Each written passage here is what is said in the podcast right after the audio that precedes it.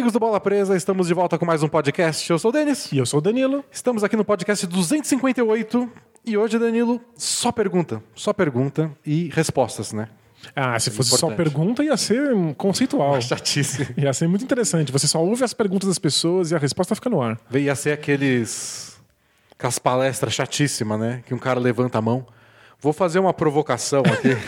Não precisa responder, não. Não precisa Ninguém- responder. ninguém É responde. só um monte de perguntas e provocações e nada acontece. Não. Nós não temos nenhum gabarito para responder, mas vamos responder tudo porque é melhor do que não responder. Isso. Trouxe aqui, separei um monte de perguntas, não vai ter tempo de responder todas, mas todas são legais. Legal. Dividir em temas, vai ser tudo bonitinho. Estamos devidamente aquecidos, porque os nossos 20 minutinhos pré-podcast ao vivo no YouTube viraram meia hora. E a gente fez o quê? Respondeu perguntas. É isso. Então nós estamos craques em responder pergunta. Inclusive, se você está ouvindo aqui o, o podcast e tem interesse em ver a nossa gravação ao vivo, a gente faz sempre às quintas-feiras lá no YouTube. Isso. E fica disponível depois, caso você queira só ver esse pré-podcast para saber do que a gente falou. Falamos um pouco de The Last Dance, o documentário sobre o Bulls. Falamos sobre várias coisas. Bom, Danilo, antes, coisa mais importante, antes de começar as perguntas, é autopromoção. Ah, autopromoção é do muito jabá. importante. Então faça um carinho de jabá bem caprichado. Já que a gente vai responder perguntas, talvez você queira saber quem são essas pessoas que respondem perguntas. Quem? Quem? É um blog, é o bolapresa.com.br. A gente faz textões lá sobre basquete, então você pode entrar sempre tem algum conteúdo novo para vocês.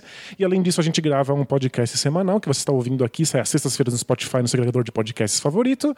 E a gente também tem vídeos no nosso canal do YouTube. Você pode seguir a gente também no Twitter e no Instagram. A gente está tentando produzir o máximo de conteúdo possível durante essa pandemia global. E se você é assinante, você tem ainda conteúdo extra exclusivo. É só baixar o PicPay no seu celular e assinar a gente por 14 ou 20 reais para ter ace- acesso a uma tonelada de conteúdo extra. Isso tem podcast especial, tem podcast só de perguntas e respostas como esses, mas com perguntas dos assinantes. Tem Clube do Livro que a gente analisa documentários, vai ser documentário esse mês, mas também livros, grandes reportagens. E tem nosso Film Room, que são análise de jogos antigos, vocês até podem ver um aqui no YouTube, que está aberto a todos. Isso, para conhecer como é que funciona. E temos a primeira pergunta já, Já? que é sobre o carinho do jabá, então a gente Ah. tem que responder agora. Então tá bom. É do André Luiz Messetti.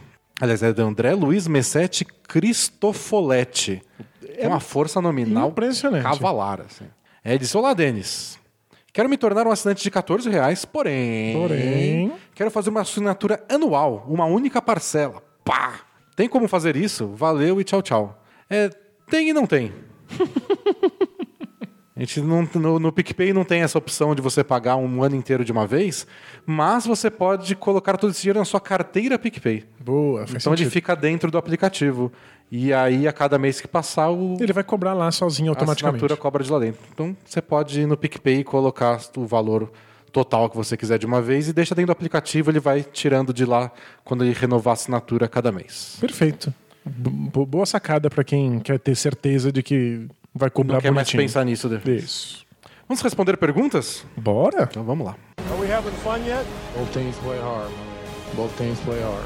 It's not supposed to be easy. I mean, listen, we talking about practice. Not a game, not a game, not a game. We talking about practice.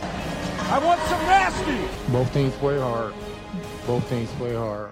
God bless and good night. Antes de responder perguntas, hum, fazer isso o tempo inteiro. Queria mandar um abraço para o nosso amigo Fábio Balaciano. É verdade. O Bala anunciou ontem, quarta-feira, está gravando na quinta, que vai parar com seu blog, o Bala na Sexta. Ele começou lá em 2007, igual a gente. Então, Mais de uma década. mais de uma década escrevendo sobre basquete. E ele era louco, né? Então, a gente tá aqui, eu vou falar de NBA, porque eu gosto de me focar numa coisa só.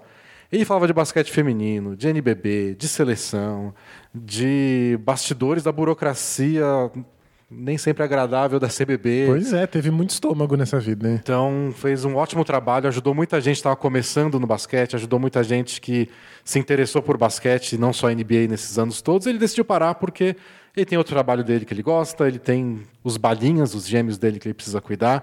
Aí ele decidiu parar. Então... Ele tem que escrever os textos maravilhosos que ele põe no, no Facebook sobre os filhos, que eu amo ler.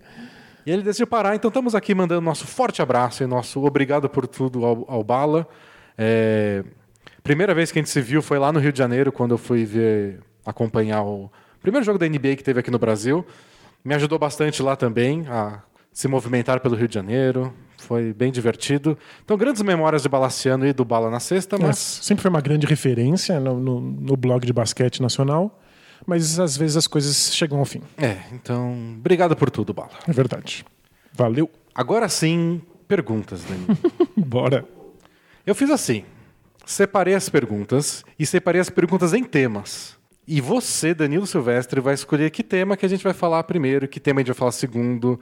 Você vai ser minha roleta do Silvio Santos, que eu vou rodar e você vai dar um tema. Pra quem não sabe como funciona a dinâmica, eu nunca sei quais são as perguntas. Eu Isso. sempre descubro as perguntas na hora.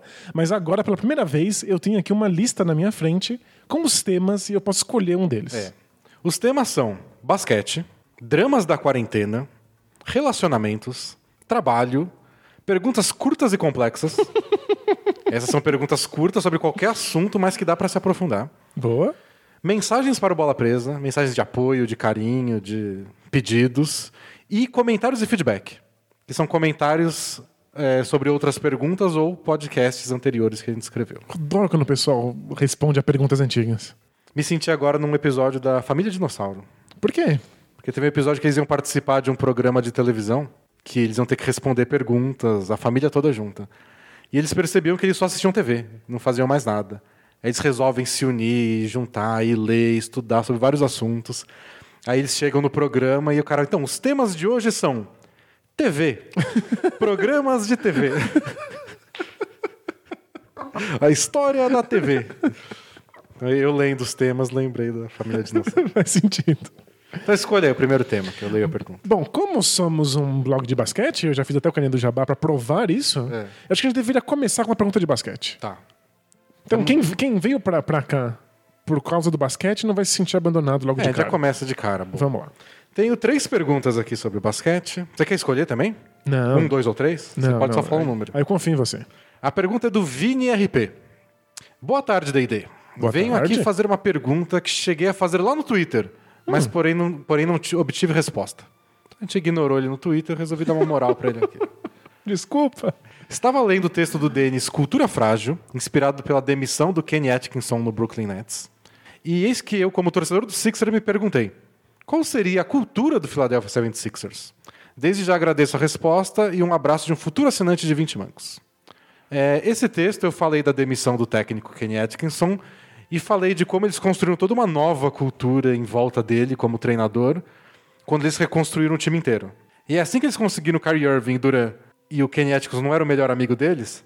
Então, tchau. Adeus, adeus cultura. É, próximo passo. E de como parecia uma coisa tão. Sólida e pro futuro, né? É, eles se vangloriaram de terem conseguido essas- esses free agents importantes por causa dessa cultura. Mas primeira lombada já. É. Parece que você fala que tá criando uma coisa pro futuro, a longuíssimo prazo, que vai mudar a percepção da NBA sobre o seu time. E assim que você consegue umas estrelas, você joga tudo no lixo, porque o que você queria mesmo era conseguir as estrelas, né? E como você vê a cultura dos Sixers? Tem uma coisa que te vem à cabeça de como eles se comportam, como eles jogam, como eles encaram os problemas, como eles constroem o time? Então, pra mim é bem visível que a cultura dos Sixers mudou nos últimos anos. Então acho que já começa com esse porém. É, Já é, já é uma cultura mudada, porque quando começou a reconstrução do time, o famoso processo, eles tinham essa ideia de vamos com calma, porque o que a gente precisa é de grandes talentos. E quando esses talentos chegaram, era possível manter a cultura. Era possível continuar indo com calma, porque agora a gente já tem os talentos, agora a gente precisa desenvolver esses talentos. Mas eu, eu acho que o time começou a ficar desesperado. Perder demais mexeu muito a cabeça deles. É, não, cu- custou cabeças, né? As pessoas que estavam tomando as decisões. Porque o cara da paciência era o Sam Hinkie. Aí ele foi mandado embora. Aí chegou o Colangelo. Aí o Colangelo foi embora depois do escândalo das contas no Twitter. Melhor história. E aí chegou o Alton Brand com outras ideias. Então acho que essa é a confusão do, do Sixers. E não ajuda que. Quem ajuda.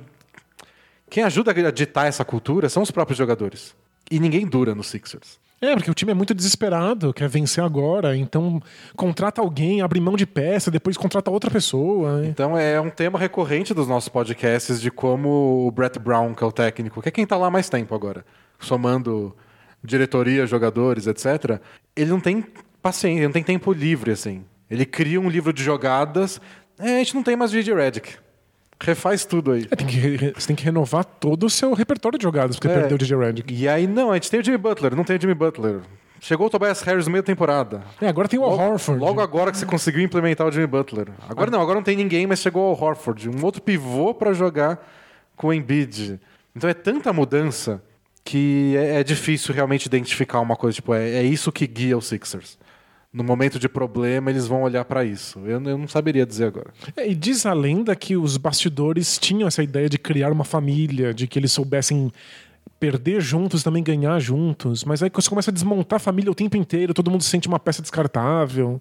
Eu acho que os Sixers nesse momento não tem uma cultura.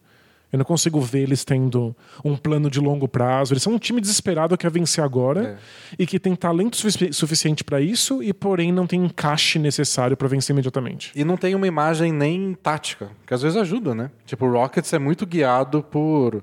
A gente quer as bolas de três, a gente quer criar esse tipo de arremesso. Que no momento de problema, de crise dentro do time, você pode olhar pra isso também. É, é um norte. Os próprios jogadores falam, eu sei, que, eu sei que o Rockets espera de mim arremesso de três. Então se eu melhorar, eu sei que eu vou ficar. No Sixers você não faz ideia. Que foi a reclamação do Glenn Robinson III, quando ele foi trocado pro Sixers.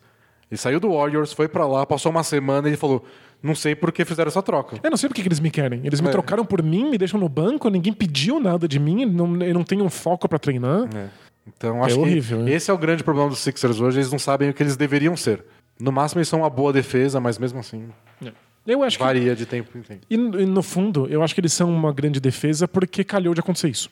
Calhou de que os jogadores envolvidos são bons defensores. Você bota em Bid, Simmons, Josh Richardson e Horford em quadra. Isso, você é uma grande defesa. Não acho que isso tenha sido pensado a priori. Bom, é isso, respondemos? Sim. Então roda, roda, Danilo. Ah, vamos para um relacionamento. Relacionamento? Isso, é o que o povo quer. Ó, devo dizer que dramas da quarentena Hum. se mistura muito com relacionamentos. Mas eu vou pegar uma que é só de relacionamento. Tá.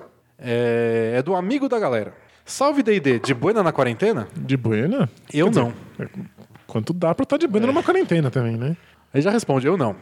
É que eu espero de uma pergunta de relacionamento, né? Se tivesse tudo bem. É, ninguém manda mensagem pra se vangloriar.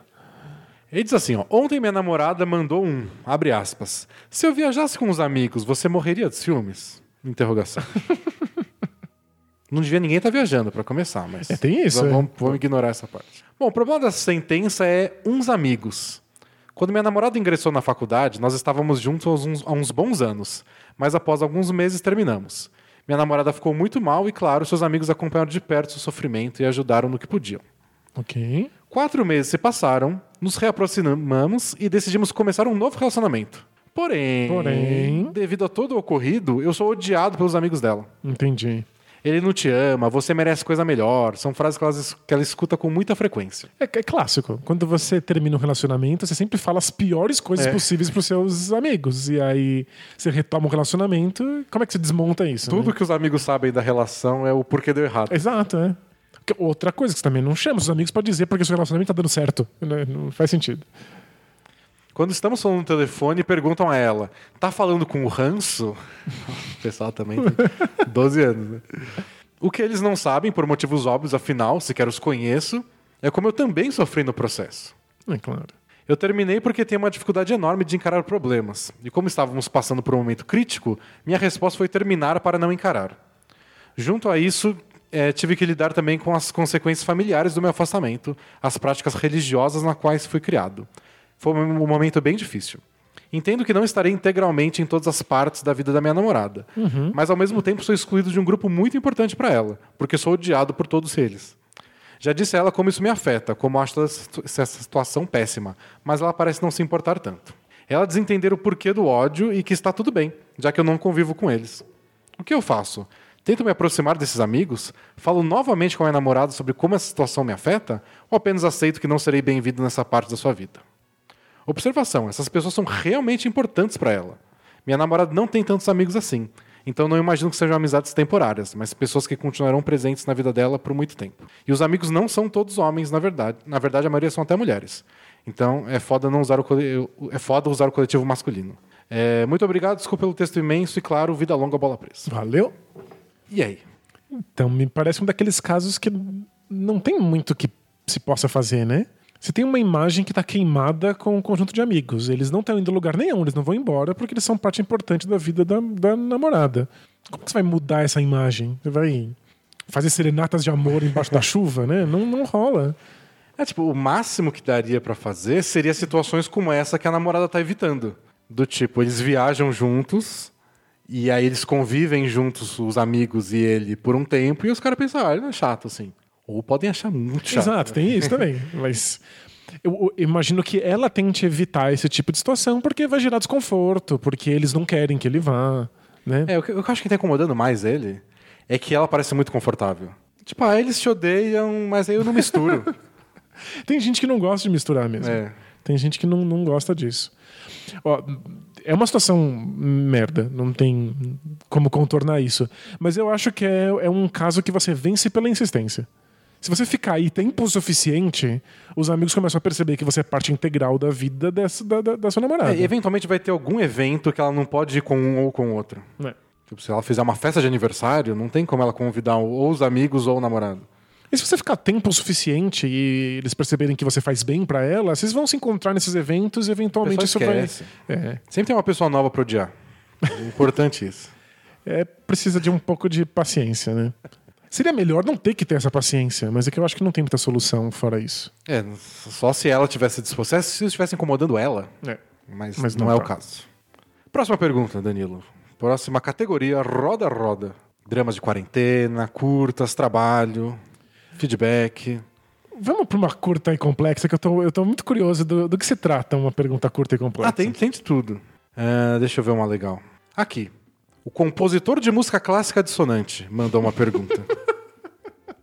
Salve D&D. Tudo na paz passivo-agressiva do distanciamento social? Isso, exatamente. Sei que dado o momento Danilo fascinou-se com a cultura chinesa. Não sei se o Denis tem o mesmo com a cultura cipriota ou outra. Eu não, não chamaria de fascínio, só um interesse. Boa. Fora, claro, a NBA e sua cultura enquanto país não independente. A NBA tem uma cultura própria. Sem dúvida. É, ele diz assim: no meu caso, eu tenho identificação com a França e o Japão, que se confunde com o estudo da língua. Hum, é- é, estudar a língua é estudar uma cultura, necessariamente. Como vocês veem essa questão da identificação além fronteiras e seu ocasional choque com o pensamento de que se deve dar valor à cultura local ou nacional? É como se a a estrangeira desfizesse a nativa? Na música de concerto brasileira, essa é uma questão quase eterna e quase insuperável ao que parece, com pitadas de discussão do colonialismo. Mas essa é outra história. Interessante. E ele manda um PS que eu adorei. Foi PS. Minha filha de dois anos imita o tchau tchau toda vez que escuta. Muito bom. Você acha que a Morinha vai fazer tchau tchau também? Ah, é, vai ser doutrinada. Doutrinada. Se tem uma coisa que você pode doutrinar seus filhos, é fazer tchau tchau. isso. É. Você você não tem que ensinar a falar por favor e obrigado? É. Você ensina a falar por favor, obrigado, Obrigado e tchau, tchau, tchau.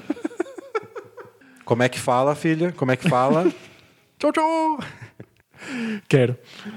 E aí, você acha que ter contato, fascínio, interesse por uma língua, uma cultura apaga a sua, Ah. a sua cultura original?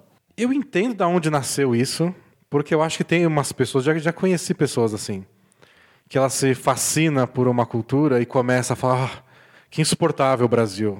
Se eu tivesse na França, não ia ser assim. Entendi, tem umas questões práticas. Que... É, e que começa a transformar uma coisa, mas eu acho que não é o padrão. Eu, não- eu não vejo um conflito necessário. Acho que tem pessoas que acabam se perdendo na história, mas aí é azar delas também. É, eu acho que até o exemplo da música é interessante, porque por mais que você tente copiar perfeitamente o estilo de música de outro país, você ainda é um brasileiro fazendo um estilo de música de outro país. Alguma coisa fica. Vai, vai sair diferente. É, alguma coisa muda isso. Eu sou desses defensores de que aprender uma língua nova é aprender uma cultura nova e é expandir. É, você está se tornando maior. Você tem mais palavras disponíveis, porque, ao contrário do que muita gente acha, línguas diferentes não têm exatamente as mesmas palavras e você só muda o barulhinho de uma para outra. Tem palavras que não existem numa língua que tem em outra. Então você está ampliando o seu repertório de palavras, de pensamentos, de ideias, de possibilidades. Você está expandindo. É, você começa a ter, se não só acesso, que você pode ter acesso, ele for de cultura francesa e japonesa. Você pode pegar um livro francês traduzido para português, ler e falar, "Ah, legal. Agora, se você estuda a língua francesa, você pode ter mais detalhes, você, você começa a ter mais noção do porquê aquele livro foi escrito naquela época, porque ele é interpretado de tal forma, até chegar no auge de poder ler o livro no original. e entender todas as nuances. Então acho que eu vejo como uma expansão, mas eu acho que talvez a crítica, a mensagem tenha sido pensada nesse outro tipo de pessoa, que fica meio snob. De eu odeio de onde eu vim, então. É, nossa, que samba, que ridículo, porque. Mas acho que é tão. Você nem É. leva em consideração. Não, é, é muito pontual, né? É. Até porque entender por os motivos pelos quais na França é como a França é, significa também entender por que, que o Brasil não é como a França. Então, existem caminhos diferentes e valores diferentes que surgem disso. É. É, pessoas que acham que gente deveria ter uma língua só, sabe esse pessoal que, acha que tem preguiça de ficar aprendendo um monte de língua? Tem que pensar que cada língua traz valores específicos. Você não quer abrir mão disso, né? E essa é a maior perda de tempo da história da humanidade. O quê? Tentar dar uma língua só É, pra todo não, mundo. imagina. Até porque em um ano já ia ter 80 dialetos de variações dessa língua original. Pois é. Esquece. Próxima pergunta, Danilo. Vamos para um drama de quarentena, já que estamos em quarentena. Vários dos dramas de quarentena são perguntas de, De relacionamento. relacionamento. Não, tudo bem. disfarçadas. Mas nem todas. Tem uma muito absurda. Você quer absurda? Quero absurda, vamos lá. É a é- essa aqui é a. Estou beijando minha sogra e não sei como parar. Ele diz assim: tudo bem, talvez o título tenha sido meio clickbait. Então, não é sobre isso. Não é exatamente assim. Ok, tá bom. Mas, de certa forma, estou beijando minha sogra e preciso de conselhos. Ok. Assim, ó, moro numa cidade bonita, turística e marcada pelas suas belas praias com água sempre quentinha e agradável. Feita essa introdução, Uhum. vamos ao caos. Por que, que essa introdução era necessária? Não era. Não, te- teve uma introdução que alguém mandou assim: Meu nome é X. E aí colocou entre parênteses: Não é meu nome de verdade, não sei o que, que eu não quero falar meu nome. Fecha parênteses. E aí veio o resto da pergunta. Nunca mais falava o nome dele. Não precisava nem ter Tanto colocado. faz ter o nome dele ou não ter. Não precisa disfarçar, não precisa colocar um codinome. Era só não ter posto o nome, né? Era só ter começado a pergunta. Mas fica, aqui a indignação de quem tem que ler 40 e-mails de uma vez. Mas ok, tem, tem- ele vem aí de um lugar que, tem, que a praia tem água quentinha. Isso. Tá bom. Se ainda fosse a cidade da água quentinha. Bom, ele diz assim: estou ficando com essa garota, quase namorada, e nos damos super bem, O que será que é uma quase namorada, né? somos compatíveis e nos damos bem em praticamente todos os âmbitos de um relacionamento saudável. Compatíveis quer dizer que eles podem fazer transfusão sanguínea, né? É isso. A vida era bela até que um dia, quando estava na casa dela e nos despedíamos para irmos ao cinema, ela demonstra um certo ritual de despedida bastante diferente. Ela se inclina e dá um beijo na boca da mãe. Um selinho. Besteira. Ok. Na primeira vez eu tentei ignorar a cena na minha mente e evitei beijá-la por uns 30 minutos. que eu acho que o que a Organização Mundial da Saúde diz, que é o quanto o beijo da mãe fica no. no- Perdemos o Danilo. É muito bom o relatório da OMS que fala: não, não, olha, 30 minutos depois a boca já não, não está mais contaminada. Pode continuar? Pode. Acontece que minha sogra é diferente da minha namorada. Ela já é bem mais velha, tanto que minha namorada até é a caçula. ok. É, cara, só vocês vendo ou imaginando que desagradável é a imagem. Fora que ela, quando para na minha frente na hora de ir embora, já vem me dar um selinho. E eu já vou dando uns 9 mil passos para trás. mais rápido que o Harden dando um step back. Acreditava que ela tinha sido uma vez só. Imagina. Mas estava tão enganado quando o Paul George deixou o líder de arremessar. É. Fato é que esse tal ritual de despedida acontece sempre. Até na virada do ano rolou tão bizarro o selinho. E eu simplesmente não sei como chegar nela e dizer, gata, eu tô desconfortável com a sua demonstração de afeto à sua mãe. Não- não tem como, né? Esse é, um, esse é um- uma briga que ninguém quer, quer lutar. Da última vez eu soltei a seguinte frase, de forma até engraçada, despretensiosa, quando presenciei. Acho engraçado que eu já dei vários beijos na sua mãe de forma indireta, né? Não, não, não. Esse é o tipo de coisa que você pensa sozinho e manda no Both Things Play Hard. Você não fala em voz alta. Segundo ele, todos na sala riram. Ok. Tinha muitas pessoas na sala. Podia estar muito errado. Dia desses eu mandei a... Ele escreveu real, tá errado. Dia desses eu mandei a rela pra minha mina no elevador. Essa cena me perturba, baby. Ele escreveu baby. Bem é ótimo. baby. Não é pra você parar com isso, claro, mas é bizarro. Não sei explicar como me incomoda. Ela desconversou, mudou de assunto. E eis que chega a minha salvação. O tal do coronavírus. obrigando todos a se isolarem, quarentena, sem afeto, cuidado com os mais velhos, Isso a gente já sabe quem, quem fez o coronavírus em laboratório, né? sem trocas de saliências, cuidados sanitários, sempre tocas na sogra. Boa. Até aí tudo bem. Ele escreveu errado de novo, não é mais. Porém, numa dessas idas e vindas que eu dou à casa dela ou ela minha, acontece o que eu mais temia: o selinho na veia. Eu não acreditei. Fechei a cara e disse: Mulher, tu não pode ficar beijando tua mãe nessa situação. Não, é perigoso mesmo. E ela respondeu: Deixa de ser fresco. Se eu tivesse doente, você já teria pego também. E ela também. Não, mas o problema não é esse, o problema é a sogra. É, eu sou de boa e até concordo com ela, mas eu não sei o que eu faço. Acho que na próxima vou comentar na hora de despedida com aquela ironia do mal. Amor, você não vai dar um beijo no seu pai também, não? Como faço para parar de dar selinhos de- por terceiros na minha sogra? Espero que possam ler tudo. Eu já comentei com todos os meus amigos, mas eles apenas caem na gargalhada e ficam me zoando. É, desculpa, eu ca- caí no mesmo erro. Obrigado pelo conteúdo, admiro muito vocês. Valeu? E aí? Não vale falar converse com ela, porque ele já disse isso. É, não, não, essa conversa não é, não é, não é possível. Você não, não, não tem o que fazer. Não- não- do ponto de vista de, de diálogo, é uma luta perdida. Mas sabe quando você entra numa tribo canibal e as pessoas têm costumes muito, muito radicalmente diferentes dos seus e você não tem como falar assim, então, eu acho que você não deveria estar fazendo isso que você faz há muitos e muitos anos e que faz parte da sua cultura, da maneira que você foi criado. Não, não, não tem como ir por esse lado. É, já ouvi falar dessas famílias que são criadas na base da bitoca na boca. É muito estranho e parece ter alguma coisa muito fundamentalmente errada rolando. Mas talvez seja só estranhamento, porque eu fui criado numa família que não tem. A gente não, não se toca nem pra apertar a mão. É o outro extremo. É, então. E é, sem sombra de dúvida, soa muito esquisito. Que alguém pode achar esquisito também. Pô, essa pessoa não abraça a mãe dele. Pois é. Não, já, já aconteceu comigo, já acharam muito estranho. Mas é, a gente é criado dessa maneira, é uma coisa muito estrutural e fundamental. E a gente não fica metendo o bedelho na, na cultura dos outros. É, você já falou que incomoda. E ela ouviu e falou, tá. É, é o que tinha. Então você acha que a sua única decisão é, tipo, é, incomoda a ponto de não dar? Tipo, não consigo seguir nessa relação porque toda bitoca vai. Toda vez que eu for beijar ela, eu vou lembrar, mesmo que eu não tenha visto, que ela beijou a mãe dela antes e você tem que esperar 30 minutos. tipo, se te incomoda tanto, não tem o que fazer. É. Ela não vai mudar. Mas não deveria te incomodar tanto É. assim. Sabe o que você pode fazer até pra tornar isso meio lúdico? Toda vez que ela, que ela der um beijo na, na, na boca da, da sua sogra, imagina que você tá escrevendo um relatório etnográfico de uma tribo indígena bizarra. 2h34. Isso, beijou novamente a boca da matriarca da família. Essa é uma demonstração de afeto e carinho que está atrelada à hierarquia familiar. Na cultura aborígene da cidade bonita, turística, marcada pelas belas praias, com água sempre quentinha e agradável. Exatamente. Então é isso, você ou aceita ou não aceita, É. mas. Às vezes tem estranhamento, mas é- a maneira como a gente é criado é uma das coisas que mais causa estranhamento, né? É. Porque pra você é tão óbvio, é tão banal e o resto do mundo acha que você é um alienígena. A próxima pergunta, Danilo, é da senhora Alura. Ela quer saber como ela pode fazer mais de mil cursos com apenas uma matrícula. Que excelente pergunta, porque permite que a gente entre no momento Alura. Momento Alura.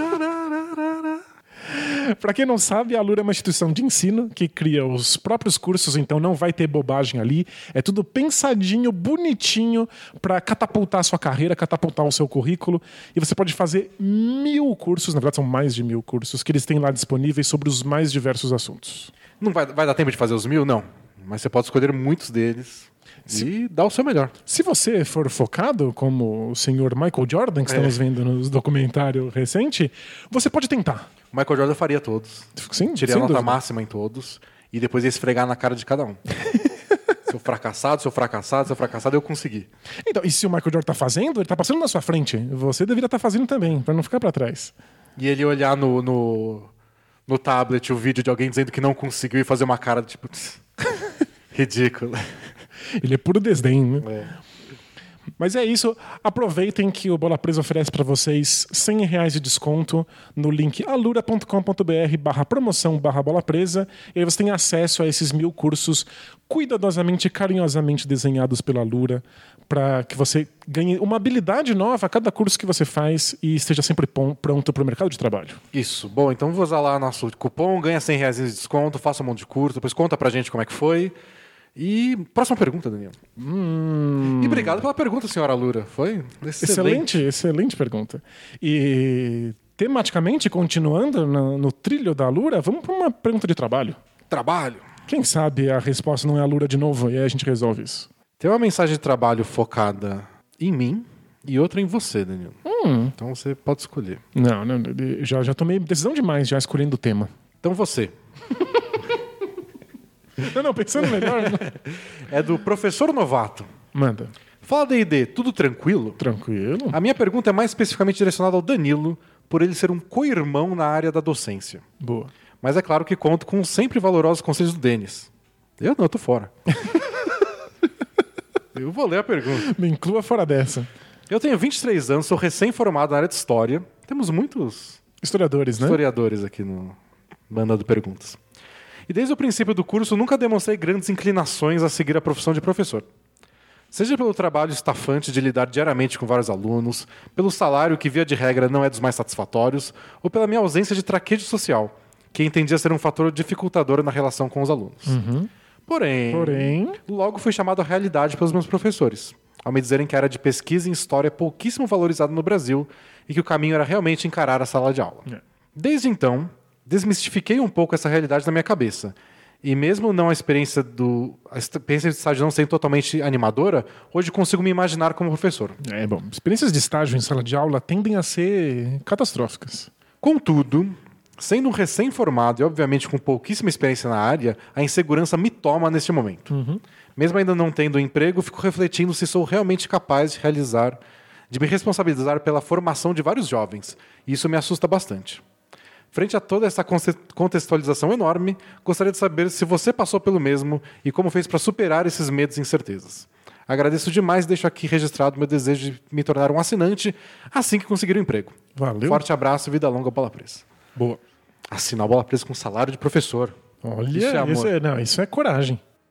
Dicas, Danilo. O máximo de dica que, que eu posso dar é que eu, um dos motivos que me fez desistir de letras era pensar, tipo, putz, você é Você, professor. professor. É, eu sou muito mais tímido do que eu pareço. E eu também tinha medo de que a falta de traquejo social fosse me causar empecilhos para dar aula. E aí, a primeira vez que eu entrei numa sala de aula, tapando buraco para uma professora, uma professora que ia fazer uma cirurgia. E eu fui lá só tapar um buraco mesmo, era um, um teste. Todos os alunos da sala me ignoraram. Fingiram que eu não estava lá. Então eu entrei e falei, gente, olha, eu estou substituindo a professora X, eu vou aqui dar uma matéria para vocês. Todo mundo de costas conversando. Eu falei, gente, vamos lá, eu, tô, eu acabei de, de entrar, vamos, vamos conversar. Todo mundo me ignorou. E eu fiquei lá sendo ignorado por um tempo, até que outro professor veio e assumiu. Nossa. Então foi um, foi um baque inicial de que Você não esmurrou a lousa nem nada. não, não, não, não tinha essa, essa capacidade. Eu tinha ainda na cabeça duas ideias principais. Uma era que eu ia conseguir falar com os alunos de igual para igual, de que eu era um deles. E a outra ideia era que eu ia fazer um ensino mais livre, que os alunos iam conseguir conversar comigo e que a gente ia ver qual era o caminho da, da disciplina. E eu percebi que em alguns ambientes isso é impossível. Que você tem uma responsabilidade de formação. E que você tem que fazer coisas para que a aula aconteça e que a matéria avance. E aí eu voltei depois para dar. Eu fiquei alguns meses sem dar aula, porque foi só um teste e eu falhei. E aí depois que eu voltei para a sala de aula, eu já tinha outra postura. Eu sabia que eu tinha que dar um jeito de controlar a turma, de guiar as coisas para o lugar que eu tinha planejado. Já tinha aulas que eram milimetricamente planejadas. Eu, eu descobri que eu tinha que estar no controle porque eu era responsável. É, e talvez, estando no controle, talvez você consiga levar para aquele outro lado. Que- Qual lado? De, inicial, de ser mais livre. Isso, Depois é. de alguns meses numa sala que você já conhece todo mundo, É, de- já... Eu, eu sempre fui um professor muito ligado nos meus alunos, mas isso surge depois. Isso não surge como primeiro passo. Eles te respeitam depois. Eles querem ter contato com você depois. Isso é no futuro. Mas isso causou um efeito colateral em mim, que era o fato de que eu estava sempre lembrando a minha responsabilidade com a formação. E aí você passa por um período, e vários professores passam também, que é achar que você é uma farsa. Tipo, eu não sou bom o bastante para dar conta da formação Tô deles. estragando a formação Estou dele. estragando a formação deles, vão, eles vão ficar com várias lacunas e buracos porque eu não sou tão bom em algumas coisas. Nenhum especialista é especialista em todas as coisas da sua área. Então ele não é especialista em todas as áreas da história. Mas depois de uns anos, você começa a perceber que não é assim que funciona. Que a formação tem que ser muito mais geral do que a gente, como especialista, dá conta. A gente não percebe. Então, vo- você não é especialista num assunto, mas você aprende muito rápido esse assunto para ter um nível de. Pra dar uma aula condizente com, com o ensino médio. É. Então, é, é muito mais medo de alguém que está na, na universidade e está acostumado com um grau de especialização específico do que uma, uma demanda dos alunos do ensino médio. Então, você vai sentir uma farsa, você vai ficar com medo que ninguém te escute, eventualmente você vai ter que ser um pouco mais duro do que você imaginava. E provavelmente ele ouvir tudo isso não vai impedir que aconteça. Não. É só saber que você não tá sozinho nessa. A única coisa que funciona para você ser bom e entrar em sala de aula é entrar em sala de aula. E é por isso que é tão difícil fazer formação de professores. Porque você ganha experiência. Não tem onde treinar, né? né? O treino é a prática. já. E é por isso que o estágio costuma ser muito ruim. Porque você tem que treinar isso entrando numa sala com pessoas que já te olham como estagiário, já te olham de cima, e aí você não tem nenhum tipo de autoridade. Zero respeito. É, é complicado. Então, tem paciência que as primeiras aulas vão ser muito ruins. E tenta não se cobrar demais. Não desiste depois da primeira. É, definitivamente. O que eu já vi acontecer. ah, eu imagino. Eu já, já vi professora que entrou e na terceira, quarta aula do dia já estava chorando e falou: não volto mais. Porque é difícil mesmo. Deve ser bem difícil. Depende da personalidade da pessoa, do quanto ela se cobra. do- Mas ser tímido não é um impeditivo. Você acostuma, você cria um personagem para ficar na frente do- do- dos alunos, desde que você insista o tempo suficiente. E se prepare também. Próxima pergunta. Basquete, dramas de quarentena, relacionamentos, trabalho, curtas e complexas, mensagens para a bola presa, comentários e feedback. Escolham. Hum. Pode repetir à vontade. Ah, eu quero, quero as coisas novas. Tô, tô- eu tô curioso com tudo. Vamos com comentários e feedback. Comentários e feedback. Vamos ver. Temos feedback de, um, de uma mensagem anterior. Ah, essa eu achei ótima, essa mensagem. É do André Oliveira. Hum. Lembra do cara que queria comprar o relógio? E aí descobriu que o relógio custava um milhão de reais? Lembra. E aí quis gastar 500 com a réplica? Fascinante. E aí eu, eu acho que fui eu. Bom, a gente concordou. A gente falou, não, não tem assunto que menos me interessa que relógio. E aí o cara colocou essa frase e respondeu, desafio aceito. Ele disse, D&D, salve aos melhores batedores de bola virtual. Nessa semana, ao responder perguntas, vocês leram a mensagem sobre a compra de uma réplica de Patek, o relógio. E o comentário era que não tinha tema que, levan- que levanta-se menos atenção. Lê do engano. Tenho orgulho de dizer que sou um fã e colecionador de canetas tinteira. Uau! Eu sa- eu sabia que essas pessoas existiam, mas nunca achei que eu fosse conhecer um. Se o relógio tradicional só mostra as horas, o que dizer de uma caneta especial que, em tempos que cada vez se escreve mais em computador e menos em papel? Não é isso, o que dizer uma caneta. As crianças nem sabem usar uma caneta hoje em dia. Ainda mais uma caneta tinteira, dá um trabalho desgraçado e borra. Como todo mundo de coleção, as canetas tinteiro, as fountain pen, Ó, que bonita. têm particularidades quase infinitas, como o tipo de mecanismo de injeção de tinta, onde a tinta se armazena, qual o material da pena, qual a espessura da É pena. incrível. Qualquer coisa que você olha perto o bastante é, é interessante, né? Enfim, um mundo pequeno, mas insano em detalhes. Muito louco. Nem sempre essas canetas são caras como as famosas Montblanc, mas de fato é, costumam chamar a atenção pela diferença. Pessoalmente, eu gosto muito da estética dessas canetas e acredito que a escrita à mão é um processo mais introspectivo, mais cuidadoso, mais interessante. Difícil de explicar. Enfim, é difícil dizer o que leva alguém a se interessar por uma caneta extravagante ou um relógio suíço, principalmente em tempos de equipamentos digitais cheios de funções. E vocês, existe algum tipo de produto de consumo diferentão que lhes interesse? Vida longa, bola presa. Ó, esse é um daqueles momentos que eu admito que talvez tenha sido duro demais com o cara do relógio. Porque se você olhar bem de perto e você ficar encantado com as engrenagens e o trabalho manual e artesanal que é colocado para fazer cada relógio do planeta funcionar, talvez você queira colecionar e estudar relógio. É que custa um milhão. né? Não, de- definitivamente. É, Esses hobbies são caros porque tem muita atenção e detalhe na coisa, né? Relógio tem uma fascinação pra mim em outro sentido. É Eu, eu pensei nisso depois também. Que são coisas analógicas que até pela época que a gente nasceu, a gente nasceu no meio dos anos 80, impressionam mais do que as digitais. Então alguém me fala, tipo, ó, nesse cartãozinho minúsculo cabem 8 mil músicas. Eu falo, tá. Alguém- Não, é um chip, é. É, tá, Ok. Leonor, e aí? Alguém me mostra um vinil e fala, eu consigo reproduzir música nesse bloco preto aqui.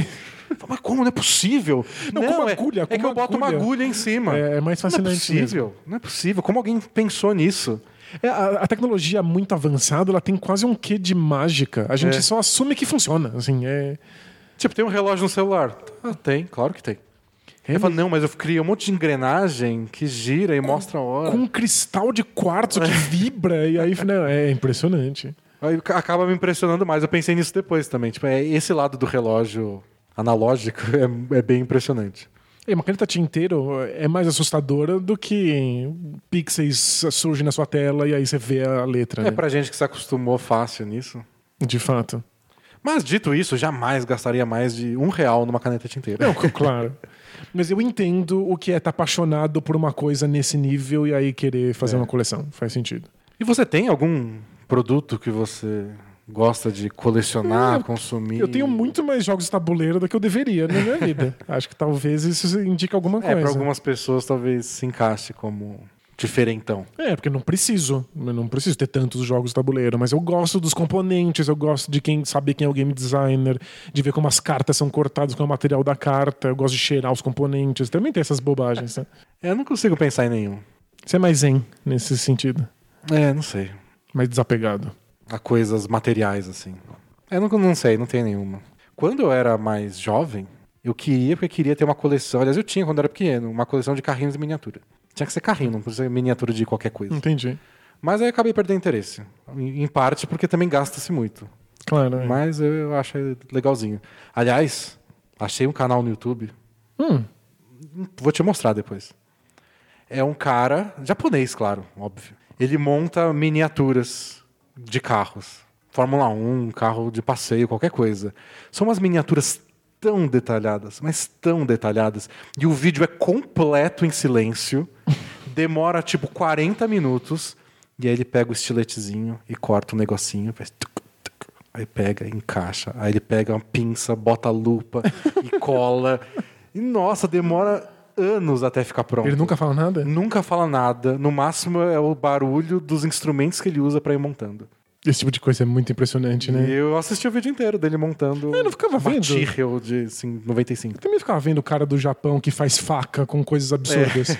Porque ele é um mestre de faca, ele faz faca de cueca, faca de macarrão. E depois ele testa pra ver se corta mesmo e depois coloca num, num, num ranking. E aí eu entendi o fascínio dele por fazer aquilo. Talvez por esse meu histórico de carrinhos. Mas é o máximo. Nunca colecionei de verdade. Ficou só no interesse. Mas é, é, é para mostrar que ver gente fazendo coisas muito bem e, É. ou conhecer a história das canetas ou dos relógios torna qualquer colecionismo justificável. Então desculpa aí pro cara do relógio.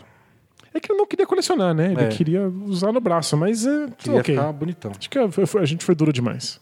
Próxima pergunta, Danilo. Ó, você não perguntou ainda mensagens da bola presa. Isso, então vamos lá. Vamos lá, mensagem da bola presa. Quando eu começo a descer a página para procurar a mensagem da bola presa, eu vejo que eu separei perguntas demais. É, Tem um elogio curtinho. Hum. Fala seus truta, Sunave? Sunave? Sunave. Aí escreve, tô Sunave também. Não- Eu não sei se eu tô, não sei o que isso quer dizer. Aí ele diz assim, ó, sem enrolação, não é uma pergunta, mas um elogio barra comparação. Hum. Eu falo isso porque, pela versatilidade do Danilo, Hum. que trabalha com basquete, jogo de tabuleiro, games, dança e todo o resto, eu considero ele o tipo LeBron da vida. Hum. E o Dennis, por ser o Anthony Davis, o melhor da posição. Então, além de ser a melhor dupla que o LeBron barra Danilo já teve. É só isso mesmo, meus trutas. Tamo junto, vida longa, bola presa. Que fofa. Então você é o, Dan... você é o LeBron porque você é completo e eu sou o Anthony Davis porque eu sou Você é focado. naquela função. Mas faço muito bem, segundo nosso amigo PHBT. É assim que ele assinou. Eu me sinto completamente pato, que é nada corre e voa e não faz nada direito. faz tudo torto. Você olha um pato e fala assim, coitado do pato. É assim que eu me sinto. É, como essa foi curtinha, vou ler outra mensagem a bola presa. Essa, essa é pedindo dicas. Vai. É, do Eduardo. Olá, dupla, tudo na paz? Na paz. Meu nome é Eduardo, torço para, torço para o Los Angeles Clippers e moro em Aracaju, a terra da orla mais bonita do Brasil. No último podcast Both Things Play Hard, eu ouvi algumas perguntas a respeito de dúvidas sobre podcasts, criação de conteúdos, como começar e etc. E me senti incentivado a perguntar no lugar mais qualificado possível, um blog de basquete. Há pouco mais de um ano, já faço parte de um podcast com amigos aqui de Sergipe, o 45 de Acréscimo, que fala sobre futebol. Legal, bom nome. É, mas sempre fui apaixonado por muitos, é, muitos, muitos esportes. Recentemente houve uma etapa do Open Nacional de Vôlei de Praia em Aracaju. Estive lá todos os dias e foi incrível. Tive a chance de conhecer vários atletas que sou fã, tirei fotos, gritei bastante, vi vôlei de alto nível de perto. Foi Que uma legal. coisa linda. E ao ver aquilo tudo de perto e, e pensar que é um esporte que sempre dá resultados para o Brasil e é tão pouco comentado, me veio à cabeça. Por que não fazer algo com conteúdo sobre esse esporte? Perfeito. É que engraçado, eu nunca tenho certeza se as pessoas que gostam de um, de um esporte querem conteúdo sobre esse esporte. Porque às vezes parece que o esporte basta para a maior parte das pessoas, né? É, tem gente que é assim. Tem gente que. E tem muita gente que gosta de praticar aquele esporte. Tem isso também. O quanto você não conheceu de gente que jogava basquete todo dia e fala, ah, não, não assisto. É. Não assisto NBA, não assisto NBB, não assisto nada. Eu gosto de jogar basquete. É bem comum. Não é porque a pessoa gosta de correr que ela acompanha o mundo das maratonas. Acho que, inclusive, das corridas deve ser ainda extremo, mais, é. mais extremo. Né? Com tênis eu via muito isso quando eu jogava. Gente que é viciada em jogar tênis e assiste uns jogos aí de vez em quando, final. É. E tem muita gente que gosta de tênis e muita gente que gosta de vôlei. E, que vê assiste. jogo. Mas não sei se vai consumir uma matéria, um conteúdo, uma análise sobre, né? E você fica mais surpreso de ter gente fã de vôlei de praia ou de relógio? Acho que esporte é, é- é sempre mais fácil de entender, não é? Eu acho. Esporte é sempre é apaixonante por definição. Embora eu ache vôlei de praia o segundo esporte mais angustiante do mundo, atrás só do futebol de areia. Angustiante porque é difícil de se locomover. Eles não conseguem sair do lugar. Por que, que no asfalto, né? Vai ficar mais fácil, né? Nossa. Se você vê a bola indo, não tá tão longe dele. Mas e pra dar uma passada naquela areia fofa, quente? Por que, que mantém a areia fofa e quente? Só porque na praia é assim? Acho que agora é assim. Senão já não é vôlei de praia. Ou vôlei de areia, não sei Ah, como podia, eles ser, podia ser no feno. vôlei de De feno. feno. Podia ser um colchão, um colchãozão É, enorme. tem esportes no gelo, esportes na areia. Podia ser um esporte no feno. É. Tem gente que gosta. Eu só acho angustiante porque não... a mobilidade dos atletas fica comprometida. Entendi. Ele continua. Pensei até em fazer um podcast com notícias e entrevistas, já que muitos atletas são bem acessíveis. Isso é legal de esportes que não são é tão não tem a mídia tão perto, é fácil falar com os personagens É, principais. isso é. Histórias, seria tudo muito lindo e maravilhoso. Porém, bateram duas dúvidas. Um, o fato de eu não querer fazer o produto sozinho e não saber quem encontrar para ajudar. Uhum, é uma dificuldade mesmo. E dois, eu mesmo algumas vezes não me sentir tão capaz de falar tão bem sobre vôlei de praia, o que me colocaria, o, o que me faria colocar a bunda na cadeira para longas horas de estudo. Tenho certeza que isso acontece com o seu próprio público, pessoas que querem trocar um projeto sobre basquete, mas pensam: olha só como o Denis e o Danilo manjam muito mais. Quem te engana? Ah, a gente engana Te muito. engana há né? 14 anos. Opa.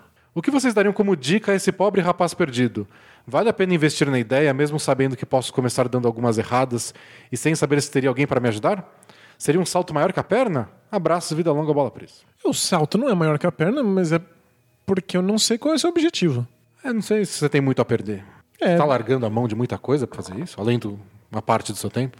Então, a maior parte desses podcasts, desses projetos, inclusive do Bola Presa quando nasceu, é hobby. Você faz porque é divertido. É legal você estar entrando num lugar que você tem mais acesso aos atletas e que talvez não, não exista muitas opções para as pessoas que estão interessadas, porque você tem acesso imediatamente a mais público. Mas se isso for só por hobby, talvez você passe muito tempo com poucas pessoas te, te ouvindo, te acompanhando e vai estar tudo bem para você.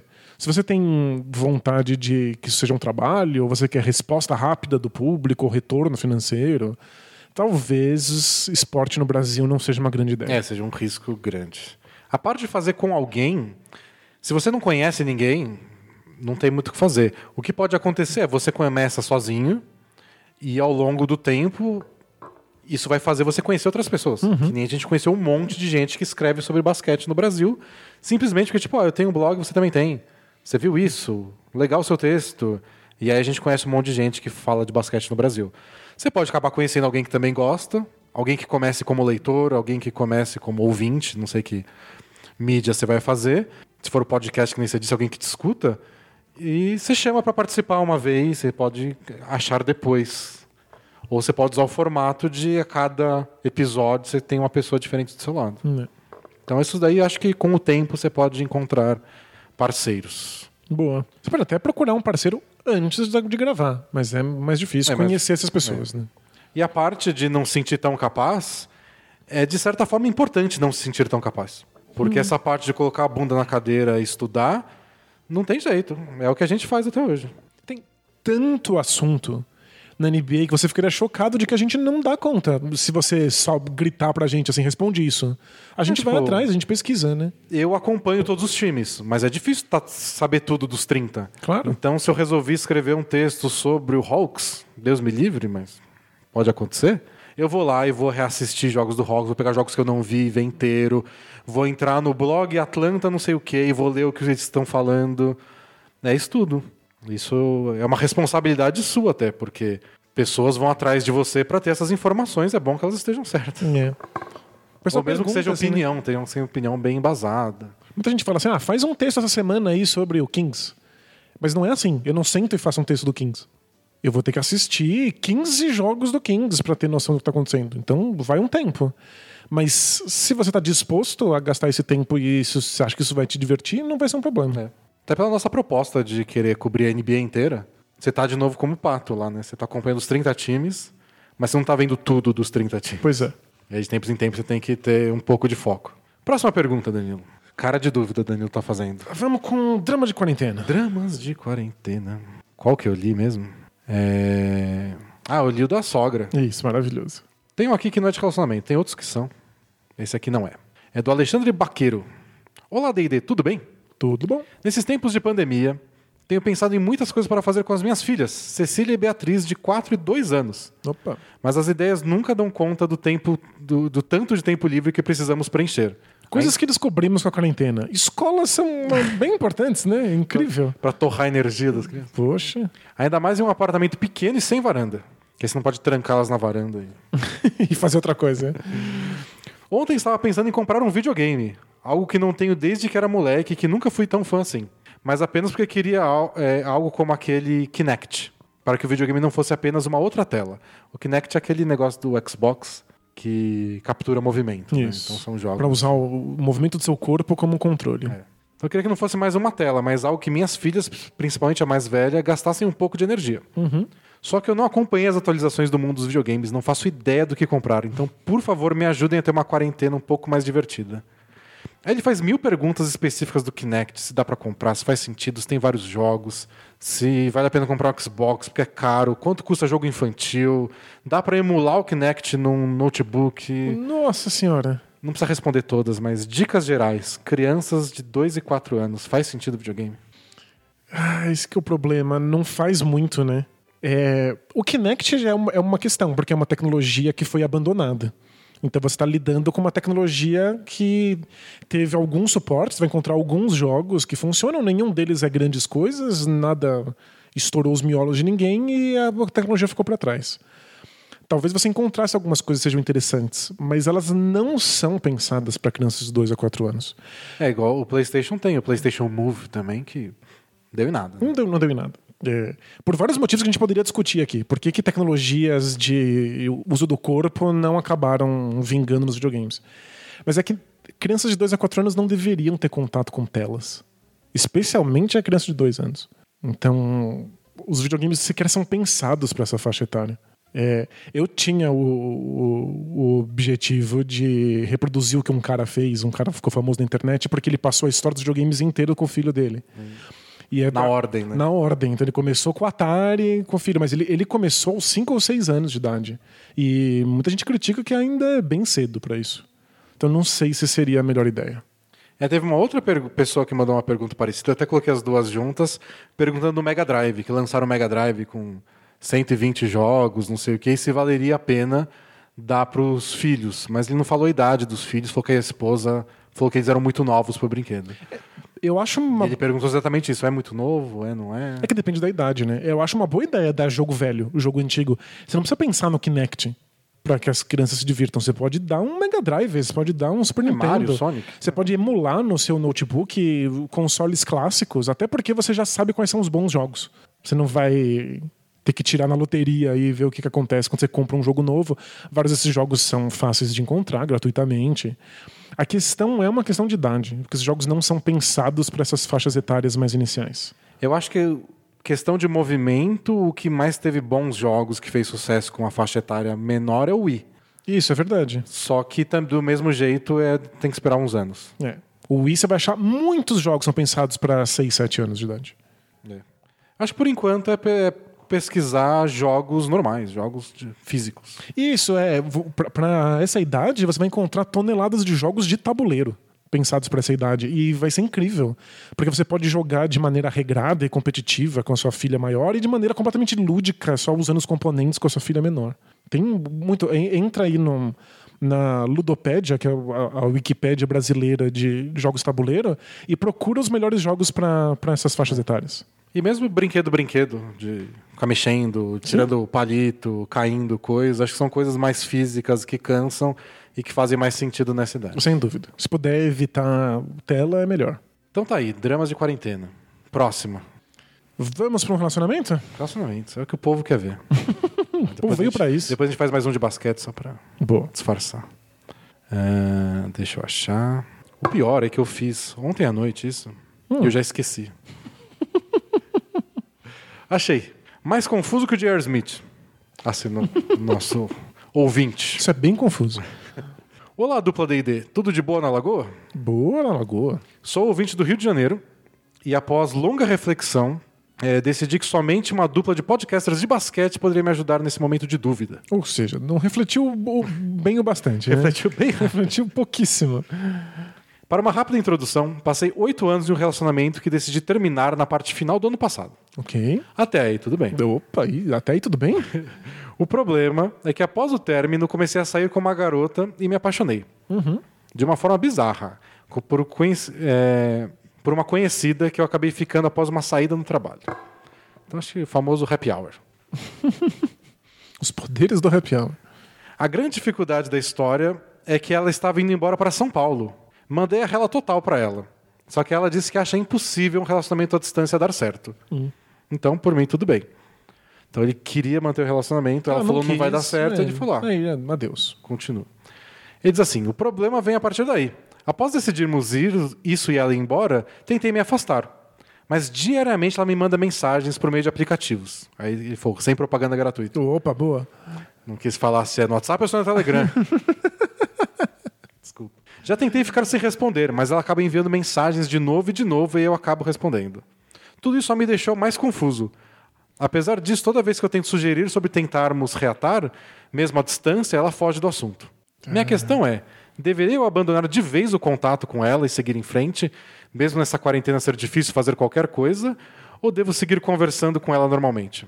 Espero que a mensagem não tenha ficado muito grande e agradeço vocês por fazerem esse magnífico trabalho. Valeu? Então, vida longa, bola presa. Boa.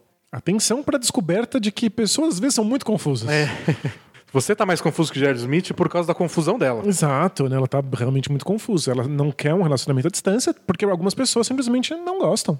Para algumas não faz sentido, para algumas não, não, não, não dá certo mesmo.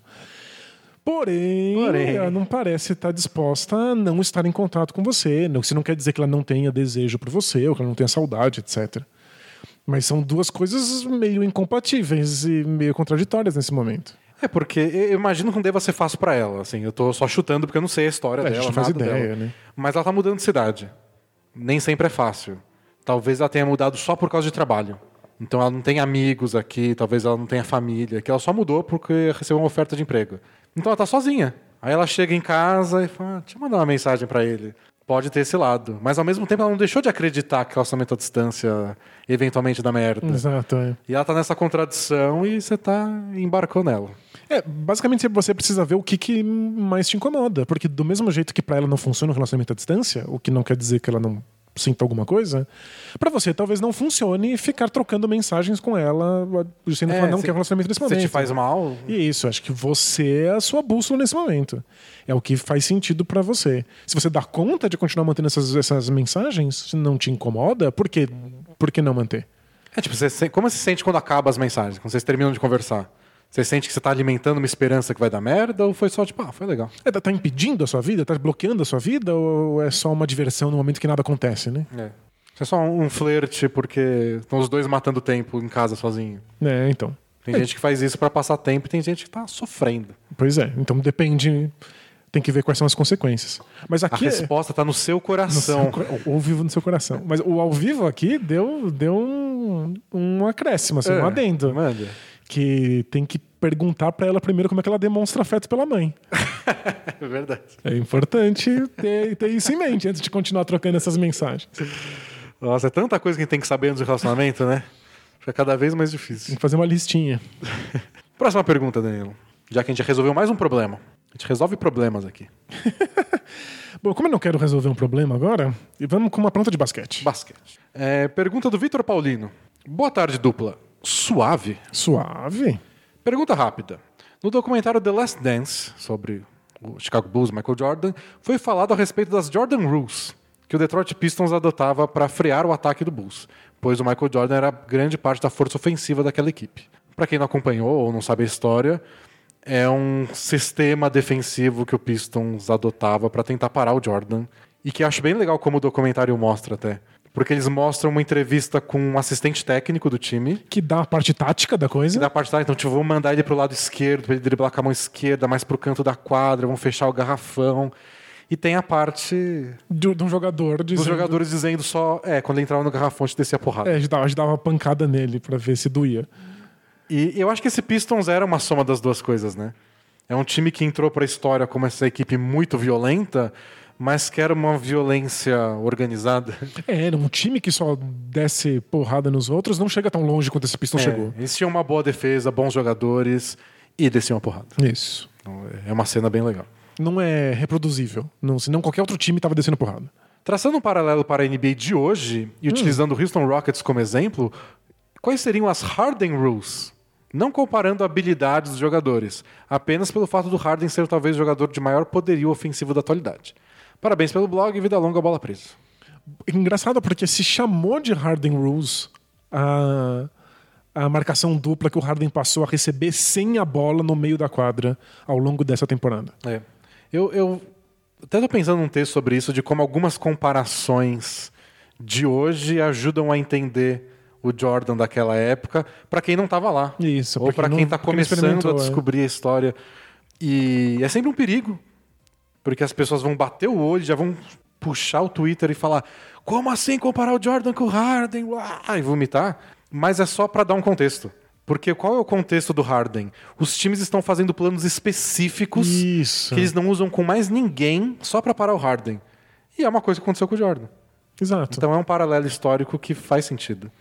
Não quer dizer que Jordan e Harden estejam no mesmo nível, mas quer dizer que eles sofreram Passaram alguma por uma coisa, coisa parecida. Tem uma experiência parecida, então dá pra fazer essa comparação.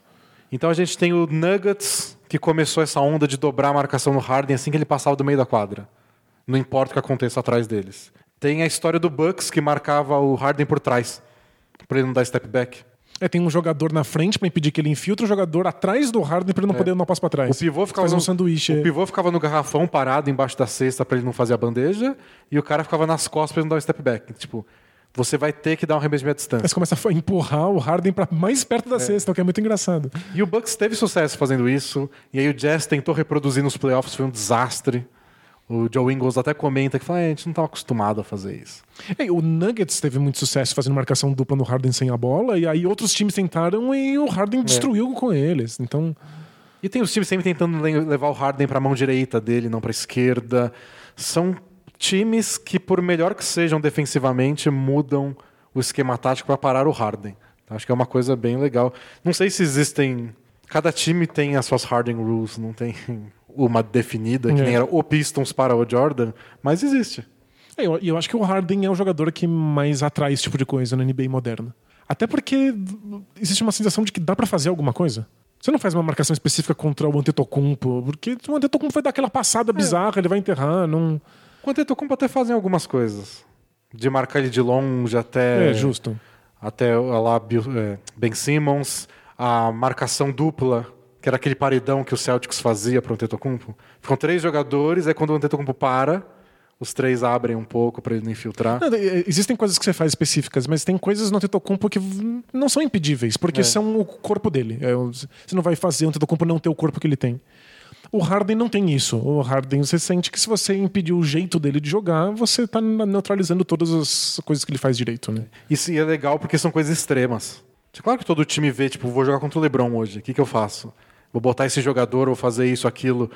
Mas você não vê eles saírem tanto do plano que nem com o Harden. É, umas coisas até meio risíveis, né? E tem as coisas que o pessoal ignora, tipo Duran. Duran vai pegar a bola e fazer o que ele quiser. Não tem o que você fazer de tão diferente assim. Pelo contrário, né? A, a, a Duran Rule que você faz é que você tenta parar os outros jogadores. Deixa É. o Duran fazer o que ele quiser. No máximo, tipo, eu dobro ou não dobro? É, Às vezes. de vez em quando. Mas vai fazer o quê?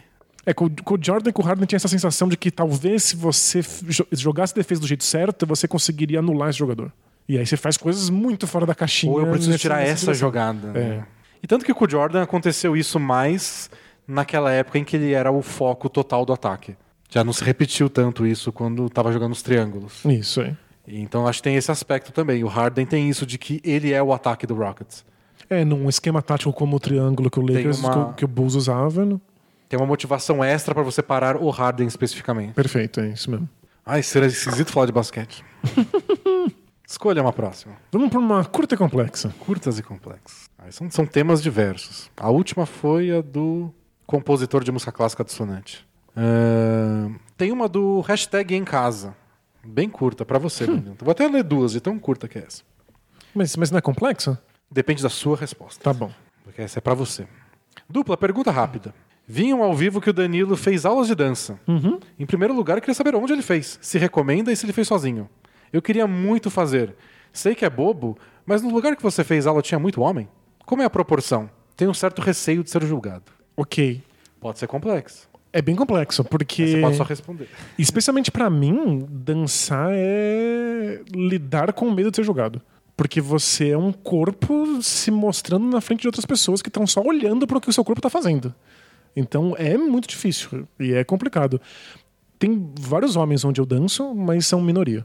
Tem muito mais mulheres do que homens dançando. E eu acho que dançar foi pra mim um jeito de lidar com o desconforto de ser visto.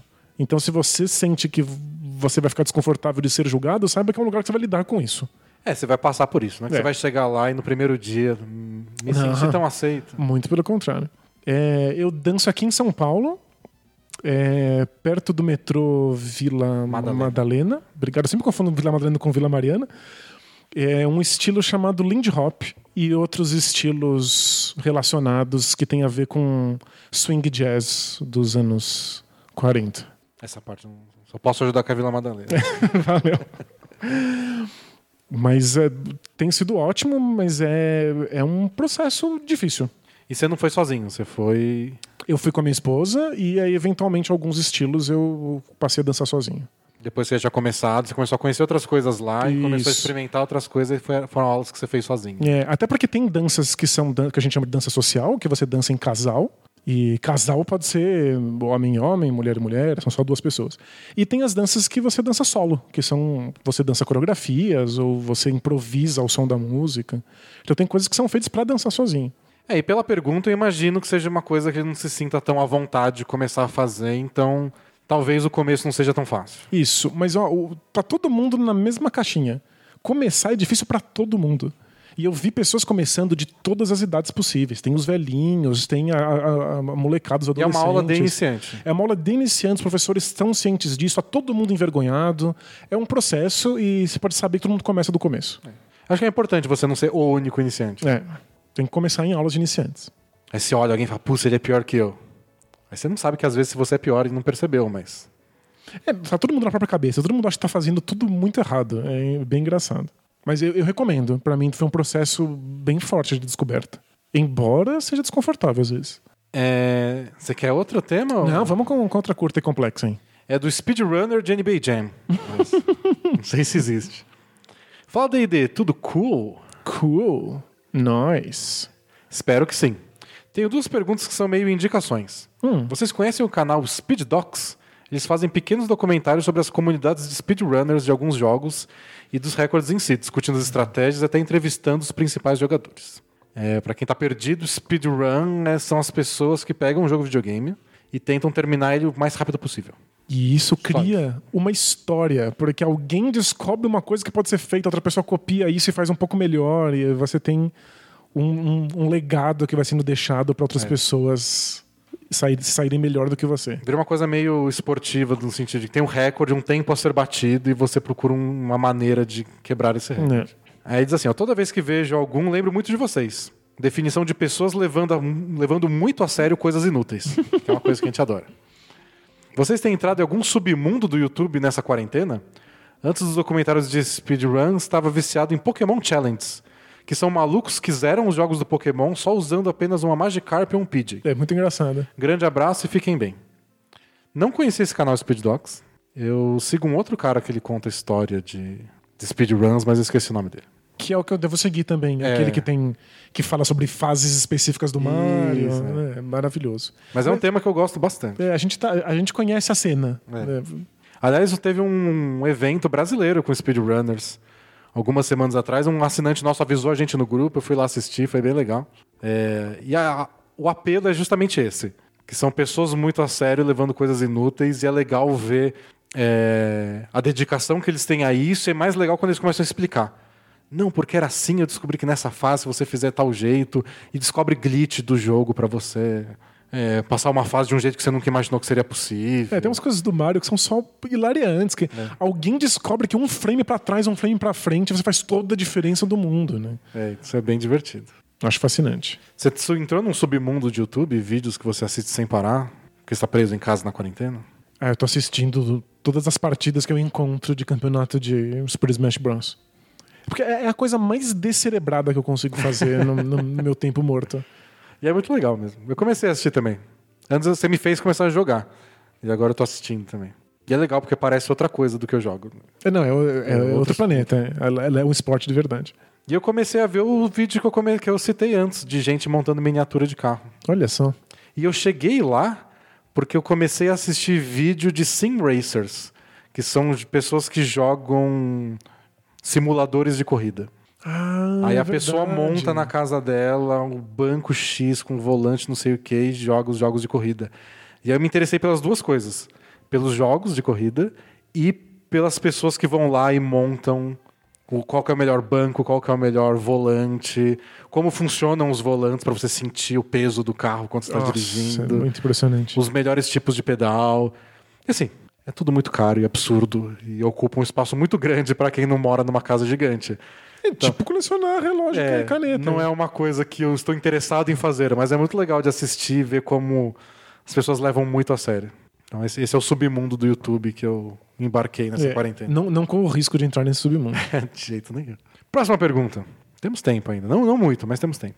Vamos com uma mensagem para a bola presa. Mensagem para bola presa. Hum, é do Murilo Muro, de Rio Claro, São Paulo. Poderia ter lido no Carinha do Jabá essa aqui. De tão apelativa que ela foi. Não estou reclamando nem um pouco. Ele diz, Olá, amigos, tudo bem com o asterisco? Ah, Bem com o asterisco da pandemia global. Ele diz assim, ó, diante da situação alarmante que se encontra os Estados Unidos, com a propagação da pandemia aparentemente fora de controle, já estão se preparando emocionalmente para o decreto oficializando o fim da temporada 2019-2020? Não. Não, também não. E o LeBron tweetou hoje que ele quer jogar. Isso. Vamos dar um jeito. É, vazaram informações de, de agentes, de pessoas dos bastidores, já tentando pensar como seria o cancelamento da temporada. E o Lebron falou: não, é- não é verdade. Tá todo mundo pronto para jogar assim que puder. É. Eu acho que o importante é isso, assim que puder. Ninguém quer atropelar as coisas e assumir riscos desnecessários. Claro.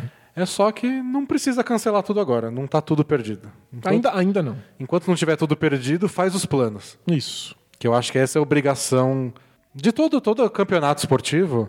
Eles têm que estar preparados. Do tipo, ó, se tiver tudo liberado no meio de maio, esse é o plano. Isso a gente já consegue. O que, a gente consegue fazer assim que, que está liberado? Se tiver liberado no fim de maio, esse é o plano. Se tiver liberado no fim de julho, qual que é o plano? Se tiver liberado só em agosto, qual é o plano? Eles têm que ter tudo na mesa, é só isso. E aí torcer para dar tudo É certo. só o que a gente tá pedindo. Ele continua. Acham que seria uma decisão acertada para não comprometer a próxima temporada? Aproveito a oportunidade para fazer um apelo a toda a comunidade bola presa. Por isso que entrou nessa categoria. Boa.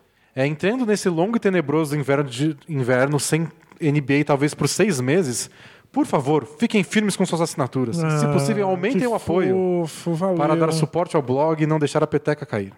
Agora é o momento de justificar todos os vida longa ou bola presa que escrevemos no Bom é. Play Hard. É, desde o início da assinatura, sou um assinante de 14 reais, por não conseguir assistir aos jogos em tempo real. Achava que não fazia sentido entrar no grupo para interagir sobre, o- e discutir as partidas. Mas a partir de hoje estou migrando para o grupo de 20 reais. Independente da falta de assunto, da dificuldade em produzir, produzir conteúdo no off-season, aumento meu apoio para o blog continuar a todo vapor. Grande abraço de um leitor desde 2009 e mais do que nunca, vida longa, bola presa. Valeu, valeu mesmo. A gente já disse isso algumas vezes. Quem puder ajudar, o Bola É. Presa precisa da ajuda de vocês nesse momento. Acho que o mais importante é isso, que eu agradeço a mensagem do Murilo, fico feliz que ele aumentou o apoio, mas eu sei que tem pessoas que estão passando por dificuldades. Claro. E que tem pessoas que pararam de ganhar o que elas ganhavam e que se elas precisarem parar de apoiar, é, faz parte. Então, todos os negócios no mundo estão passando sobre isso. É, o que eu achei legal dessa mensagem é que eu tô lendo isso sobre muitas coisas e foi um efeito um pouco... po- Pode se tornar um efeito positivo da quarentena que é você ter um pouco mais de consciência de onde você está gastando seu dinheiro. Então não é aquela coisa do para de gastar tudo. Não gasta com bobagem. É legal gastar com bobagem. Inclusive, no momento de pandemia global, a gente precisa muito de bobagem. A gente tá É. falando aqui das coisas que a gente tá assistindo só para o cérebro não derreter. A questão é você ter um pouco de consciência do que, tipo, quem é o responsável pelas bobagens? Então começou esse movimento, tipo, compra do mercatinho do bairro. Porque ele precisa muito mais ajuda do que uma mega corporação. Que é uma coisa que a gente deveria estar pensando sempre. Claro. Então, tipo, eu deveria comprar do mercadinho do bairro ou não? O que eu posso comprar lá, o que eu não posso, faz sentido? Eu não posso fazer a compra do mês, senão eu, aí eu vou ficar sem dinheiro. Mas eu posso comprar algumas vezes. É importante pro bairro ter um, um mercadinho? Então você é obrigado a pensar nesse assunto. E no caso do Bola Presa é isso. Faz sentido eu gastar dinheiro com blog de basquete? Aí você pensa e decide. Então acho que essa é uma coisa legal de todo mundo estar oferecendo ajuda e falar, não, pensa nessa pessoa, o, aquele movimento para comprar coisa no bar que você vai receber quando o bar reabrir. São Você uma... tá sendo- dando um voto de confiança, né? Tipo, tentando financiar as coisas agora e depois você vai se aproveitar disso, né? Você para e pensa, o bar é importante. Uhum. Então, acho que essa é a parte mais interessante. É cada um vai ter sua resposta. O Murilo achou que é importante bola presa e por isso a gente agradece. Agradecemos muito, é. Mas quem não achar, quem não puder, Claro, é perfeitamente compreensível. estamos aqui no podcast aberto para todos. Mas é legal entender que nesses momentos é muito importante as coisas pequenas. né? É, tipo, as- essas frivolidades, essas coisas que mantêm nossa mente saudável e funcionando, É. ganharam um outro peso, né? Então, para quem pode. Próxima pergunta, Danilo. Bom, vamos com uma de trabalho, então. Trabalho. Então, essa é de jornalismo, que a outra foi de professor. Ah, legal. Então essa é pra você. É. É do Pericles. Fala, D&D, tudo beleza? Na Beleza. medida do possível, ele Na medida do coloca em possível. parênteses. Sou de Vitória da Conquista, Bahia, a cidade do biscoito avoador, ou biscoito de polvilho. Você sabia que era biscoito avoador? Nem ideia. Mas achei, gostei da força nominal. e do Glauber Rocha. Tentam colocar o nome dele em tudo aqui, de aeroporto a orelhão. o orelhão tem nome? Orelhão Glauber Rocha. É, e pergunta assim: qual a relação de vocês com jornalismo? A pergunta pode parecer meio óbvia para o Denis. Eu me formei em jornalismo. Mas eu queria saber mais sobre vocês enquanto blogueiros de basquete em relação ao jornalismo. Vocês consideram o trabalho de vocês como jornalismo ou próximo dele? Aí ele responde aqui ele mesmo. Eu acho que sim, mas não sei como vocês veem. Estou no último semestre da faculdade de jornalismo e por mais que o mercado de trabalho seja muito diferente do que vemos ao longo do curso, creio que a gente tem a oportunidade de pelo menos desenvolver um olhar mais crítico para a área, suas teorias e práticas. Vocês fizeram uma entrevista com o Nenê na viagem aos Estados Unidos. Talvez o exemplo mais óbvio de atuação como jornalista. Mas o trabalho de pesquisa e apuração para os milhares de textos, podcasts, vídeos e demais conteúdos também leva muito tempo é, do que se espera de um bom trabalho jornalístico. Enfim, não sei se ficou confuso ou se parece que estou mais respondendo do que estou perguntando. Só o finalzinho. Mas queria saber o que vocês acham. Se vocês se veem como jornalistas de basquete ou blogueiros barra criadores de conteúdo mesmo, ou alguma outra definição. Abraços e vida longa bola presa. Gente, eu quero muito saber a sua resposta. É, Poderia ter escrito essa pergunta fácil. A gente tem um pouco de jornalismo, porém, Porém. tudo isso passa pelo que você define como jornalismo. ok. Então, se- primeira parte da faculdade, que eu achei que faz todo sentido. Você pode ser jornalista sem se formar em jornalismo. Eu até defendo que poderia ser até uma extensão de algum curso. Seria último, seria útil para a comunidade jornalística. A pessoa podia est- estudar biologia e depois fazer um, um curso de dois anos para virar jornalista. Entendi. Mas até o que eu penso nesses dois anos é que é um lugar para você pensar o, o jornalismo. Acho que essa é a principal função da faculdade. Mais do que aprender técnicas, é você sentar numa sala e falar, tipo, O que, que jornalismo deveria ser, O né? que é o jornalismo, o que já foi, o que deveria ser, o que essa pessoa acha que não funciona, o que essa pessoa acha que funciona, estudar casos onde foi um desastre, onde deu certo, porque é uma resposta que vai mudando de tempos em tempos. Eu lembro na faculdade de estudar gente que defende que tem vários tipos de jornalismo. Aí tem gente que acha que existe, por exemplo, jornalismo de opinião. E aí tem gente que acha, não, mas se tem opinião não é jornalismo. Então tem várias dessas coisas. Se você for por aquele lado de que jornalismo é simplesmente apurar e descobrir coisas e revelar essas coisas, tudo mais, uma coisa bem mais dedo na ferida, o que a gente faz não é. Agora tem gente que vê o jornalismo, e eu vejo assim como uma das funções do jornalismo, dar contexto para as coisas, colocar um sentido na realidade. E isso a gente faz. A gente pega o que está acontecendo no basquete na NBA e explica. Porque, aliás, a gente tem muita preocupação em fazer isso. Mais do que a gente tinha quando a gente começou o blog. Com certeza. Quando a gente começou o Bola Presa e tinha uma troca, o Houston fez uma troca com o Lakers. A gente tinha aquela, aquele pensamento que é muito grande na imprensa dos Estados Unidos hoje. Que é quem ganhou a troca. A gente quer explicar a troca pra dizer quem é o vencedor. É, e hoje a gente pensa mais do tipo, por que o Lakers fez essa troca? Qual é o contexto de cada um dos times? Qual é a justificativa pra cada É, time, né? E depois no final a gente pode até dar nosso julgamento. A gente dá, né? A gente faz isso. Mas eu acho mais importante a pessoa que está acompanhando a NBA entender por que ele fez isso. Porque isso aconteceu, né? É. Não é por causa do salário, do não sei o quê, esse jogador é novo, esse jogador é brigado com o técnico, eles querem um jogador de outra posição, sei lá. Esse time tem um plano. Esse plano é o seguinte. É. E acho que a gente faz isso até quando a gente tem umas coisas táticas. É uma questão de dar contexto. Porque o time joga desse jeito. É, de explicar por que a NBA é do jeito que é. E a parte de pesquisa para falar um pouco da história da NBA, o jornalismo faz isso. É sem, sem as amarras da história, então é mais fácil. A gente pode pegar só depoimentos e escritos da época e transformar numa peça que conta uma história que eu acho que é uma função do jornalismo. Então acho que a gente exerce várias funções do jornalismo, mas não todas elas. E no nosso caso do Bola Presa, não essa principal que, a- que as pessoas pensam quando falam de jornalismo. Que é tipo dar um furo, né? Que é dar um furo, é descobrir uma coisa que não se saberia se não fosse jornalista. Que é a, a velha questão do hoje antecipando escolhas de draft. A gente ia saber daqui a um minuto. é, um, é, o- é o hoje mostrando que ele tem poder na prática. Pra gente não muda nada. Agora, a acusação de funcionários do Dallas Mavericks de que tinha racismo e sexismo lá dentro, na parte, sei lá, na área de vendas do Mavs. Foi uma história que saiu, sei lá, dois anos atrás. Isso não sairia pra mídia em Isso, lugar ni- nenhum. Ninguém saberia se Al- alguém não tivesse ido lá apurar. Alguém teve que descobrir. E a gente nem consegue fazer isso Imagina, no Brasil. né? A Não, gente- não tá no nosso alcance. se a gente fosse fazer um trabalho assim, seria sobre o basquete brasileiro. Então acho que essa parte do jornalismo a gente não faz. Mas algumas faz, embora tenha pessoas que não venham tanto como. Como jornalismo. é, acham que é mais, sei lá, coluna, opinião, etc. Muito interessante. Você se vê como um semi-jornalista? Então, é, é- é- é que a minha resposta tá- tem a ver com a minha história. E eu sempre me vi como alguém que escreve. E eu não fiz jornalismo, eu não fui atrás, eu não estudei jornalismo nem a história do jornalismo. Então essa resposta, talvez até esteja fazendo jornalismo, mas essa resposta não Sem me ocorre. perceber. Ela não me vem. É- é- vem o fato de que eu estou escrevendo. Se eu tivesse que me definir, eu diria que eu sou um escritor. Você escreve sobre o Eu basquete. escrevo sobre basquete, eu poderia escrever sobre outras coisas. O fato de que eu dou dando contexto da- é do jeito que eu acho que deve, deve ser escrito aquilo. É. É, tem esse. Tem gente que comenta sobre ensaios, né? Que às vezes um ensaio flerta um pouco com o jornalismo. O ensaio é bem aberto, né? Mas o cara pode ir lá e vai escrever sobre uma coisa, o cara pode ir lá visitar, entrevistar, Claro, é. para aprender mais sobre isso e escrever um texto aberto sobre alguma coisa. É jornalismo? É. Se você botar na New Yorker, na Piauí, é. Pois é, e se, você botar se você botar, livro- se você botar num jornal de filosofia, é filosofia. É. Então, é uma área bem aberta com, com diversas interpretações e em algumas delas o que o Bola Presa faz se encaixa. Legal. Em algumas não. Mas é, é curioso como isso é, é- é meio identitário, depende de quais respostas você já está encaixando na sua vida, assim, né, na É. sua história.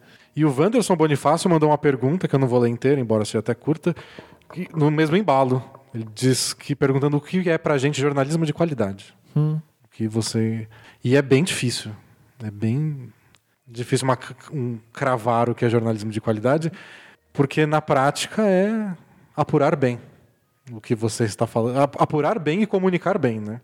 Porque qualquer transmissão, comunicação ambígua já estragou toda a apuração bem É, A feita. forma como você faz é muito importante, né? É. Então é- essa é a base de um jornalismo de qualidade. Aí tem as- os detalhes.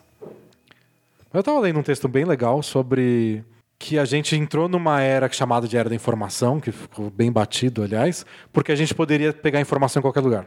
Mas agora tem tanta informação que a gente está numa era da reputação. Então tem tanta informação em tanto lugar que você acaba acreditando em quem tem reputação. E o problema das novas redes sociais, tipo o WhatsApp, é que a reputação vem do âmbito familiar. É. Tipo, eu confio na minha tia, eu confio no meu pai, aí você recebe essas coisas e você confia nelas. e que a função do jornal, dos jornais, da TV, de quem faz jornalismo, é ter essa reputação, ganhar essa reputação. Claro. Só que é difícil, porque às vezes as pessoas nem entendem como deveria ser feito o jornalismo. É, a reputação viria de, da- daquilo tá sendo. daquilo ser confiável porque é bem feito. É. Mas você não entende porque aquilo é bem feito, né? É só ver qualquer portal, aí entra, sei lá, na folha, aí você clica numa coluna opinativa de alguém que está escrito o nome da pessoa bem grande em cima e a foto dela, e você vai ver o comentário e fala, nossa, muito tendencioso. muito parcial. Porque não é uma reportagem, é uma coluna. As pessoas não entendem jornalismo. Se você não entende isso, como é que você vai entender o que é jornalismo de qualidade? Pois é. Acho que a gente tá num, num ponto histórico em que as coisas precisam se explicar. O jornalismo precisa explicar o que é jornalismo, porque É. senão as pessoas não sabem mais julgar. É, tudo, tudo- sempre que eu vejo pessoas falando de jornalismo, cai naquela coisa tipo, ah, mas não dá pra ser imparcial. Acho que tinha que ir lá e mostrar o lado mesmo. Vai votar em quem? Só que qual que é a diferença então disso pra fazer um panfleto publicitário É. promovendo alguém? É, o ideal de impar- imparcialidade tem que estar mantido em algum lugar, né? É, você tem que buscar, sabendo que você não vai alcançar porque você é uma pessoa normal. Mas você tem que buscar aquilo. Você odeia o outro lado, mas você tem que ir lá e perguntar. E entrevistar e botar as aspas na matéria e- de um jeito que faça sentido. E é difícil, nem sempre vai dar certo. né? E hoje ninguém vai entender. Mas eu acho que é um ideal que deve ser buscado. A imparcialidade, sabendo que você não vai conseguir. É. Tem que estar em algum lugar, né? Muito bom. Acabaram as perguntas de trabalho. Tem que escolher outras. Relacionamento também acabou. Ok. E acho que as curtas e complexas também acabaram, não? Ah, não sei, não sei. Talvez tenha mais um. Mas tem drama de quarentena ainda. Vamos, vamos- tem uma, uma de basquete pra gente responder? Tem uma última de basquete. Boa, vamos lá para. Dá um abraço nos nossos fãs de basquete. É do The Truth, Paul Pierce. Firmeza dupla. Firmeza. Acompanha a NBA desde 2012. E ontem estava assistindo o último Film Room, nossa sessão com jogos antigos, com os Sixers e Raptors. E percebi que o Allen Iverson jogava na posição 2 de shooting guard, e não de armador principal, que era como eu imaginava, devido ao seu tamanho e físico. Pois é. Acham que na NBA de hoje ele seria um armador agressivo e pontuador? Como Westbrook, Lillard, Curry e Harden? Valeu pelo trabalho e vida longa bola presa. É, posição é uma coisa que não é nunca absoluta. Ela, ela muda de significado na história. E armadores, na época do Iverson, eram outro tipo de jogador. Eram jogadores que cuidavam do ritmo do jogo e passavam a bola e criavam oportunidade para os outros jogadores. É, era bem condenável na época você ser um armador, pegar a bola e finalizar a jogada sem Exato. tocar pra ninguém. Como o Iverson chega na NBA como um cara que finaliza e pontua, ele não pode ser um armador. É simples assim. Não tem a ver com o físico ou com o tamanho, tem a ver com o que ele faz em quadra. E aí a função dele era se movimentar até ficar livre numa posição que ele pudesse receber a bola e pontuar, seja arremessando, atacando a cesta, mas ele demorava para receber a bola. Se você pensa com a mentalidade de hoje, fala por que fazer o coitado correr 20 mil quarta-luz para receber a bola e atacar a Se cesta? ele podia ter a bola desde Dá o bola começo. pra ele. E aí, Dribla melhor que ninguém. É, era muito mais fácil. Defensivamente, ele costumava marcar os armadores adversários. E aí o armador dos Sixers, que costumava ser um pouco mais alto, marcava os shooting guards, os jogadores da posição 2 do outro lado. O que às vezes era um problema em contra-ataque, porque não dá tempo de se É. reposicionar. Ou seja, uma série de encrencas que, se a gente visse com os olhos de hoje, seriam solucionados rapidamente, como Iverson, você é armador, tchau. E você vê os passes que o Iverson dava e não é que ele. Não foi sempre que ele teve médias altas de assistência, foi em alguns anos esporádicos, mas era um cara com visão de jogo É. e com um bom passe. Então acho que no jogo de hoje faria sentido essa comparação com Westbrook e Lillard. Acho que com o Westbrook mais do que, do que nenhuma, porque é um cara que atacava a cesta e encontrava passes nesse desespero que ele causava nas defesas. É. Então ele poderia ter, ter sido tranquilamente armador como o Westbrook é. Eu imaginei um pouco de Lillard também, Porque o Lillard divide essa função com o CJ McCollum. Então, quando o McCollum tá com a bola, ele se movimenta sem a bola bastante para receber. Aliás, o Blazers é o time que mais usa aquela jogada que a gente citou no Film Room, que é o Iverson Cut. Que é um corte de um lado para o outro da quadra, que o Iverson fazia tanto que recebeu o nome de Iverson Cut e usam até hoje. Isso, quer ver isso? Vai lá no nosso canal do YouTube que tem o nosso filme room. Então, tipo, o Blazers faz tanto que dá pra imaginar o Iverson no lugar do Lillard ou do McCollum.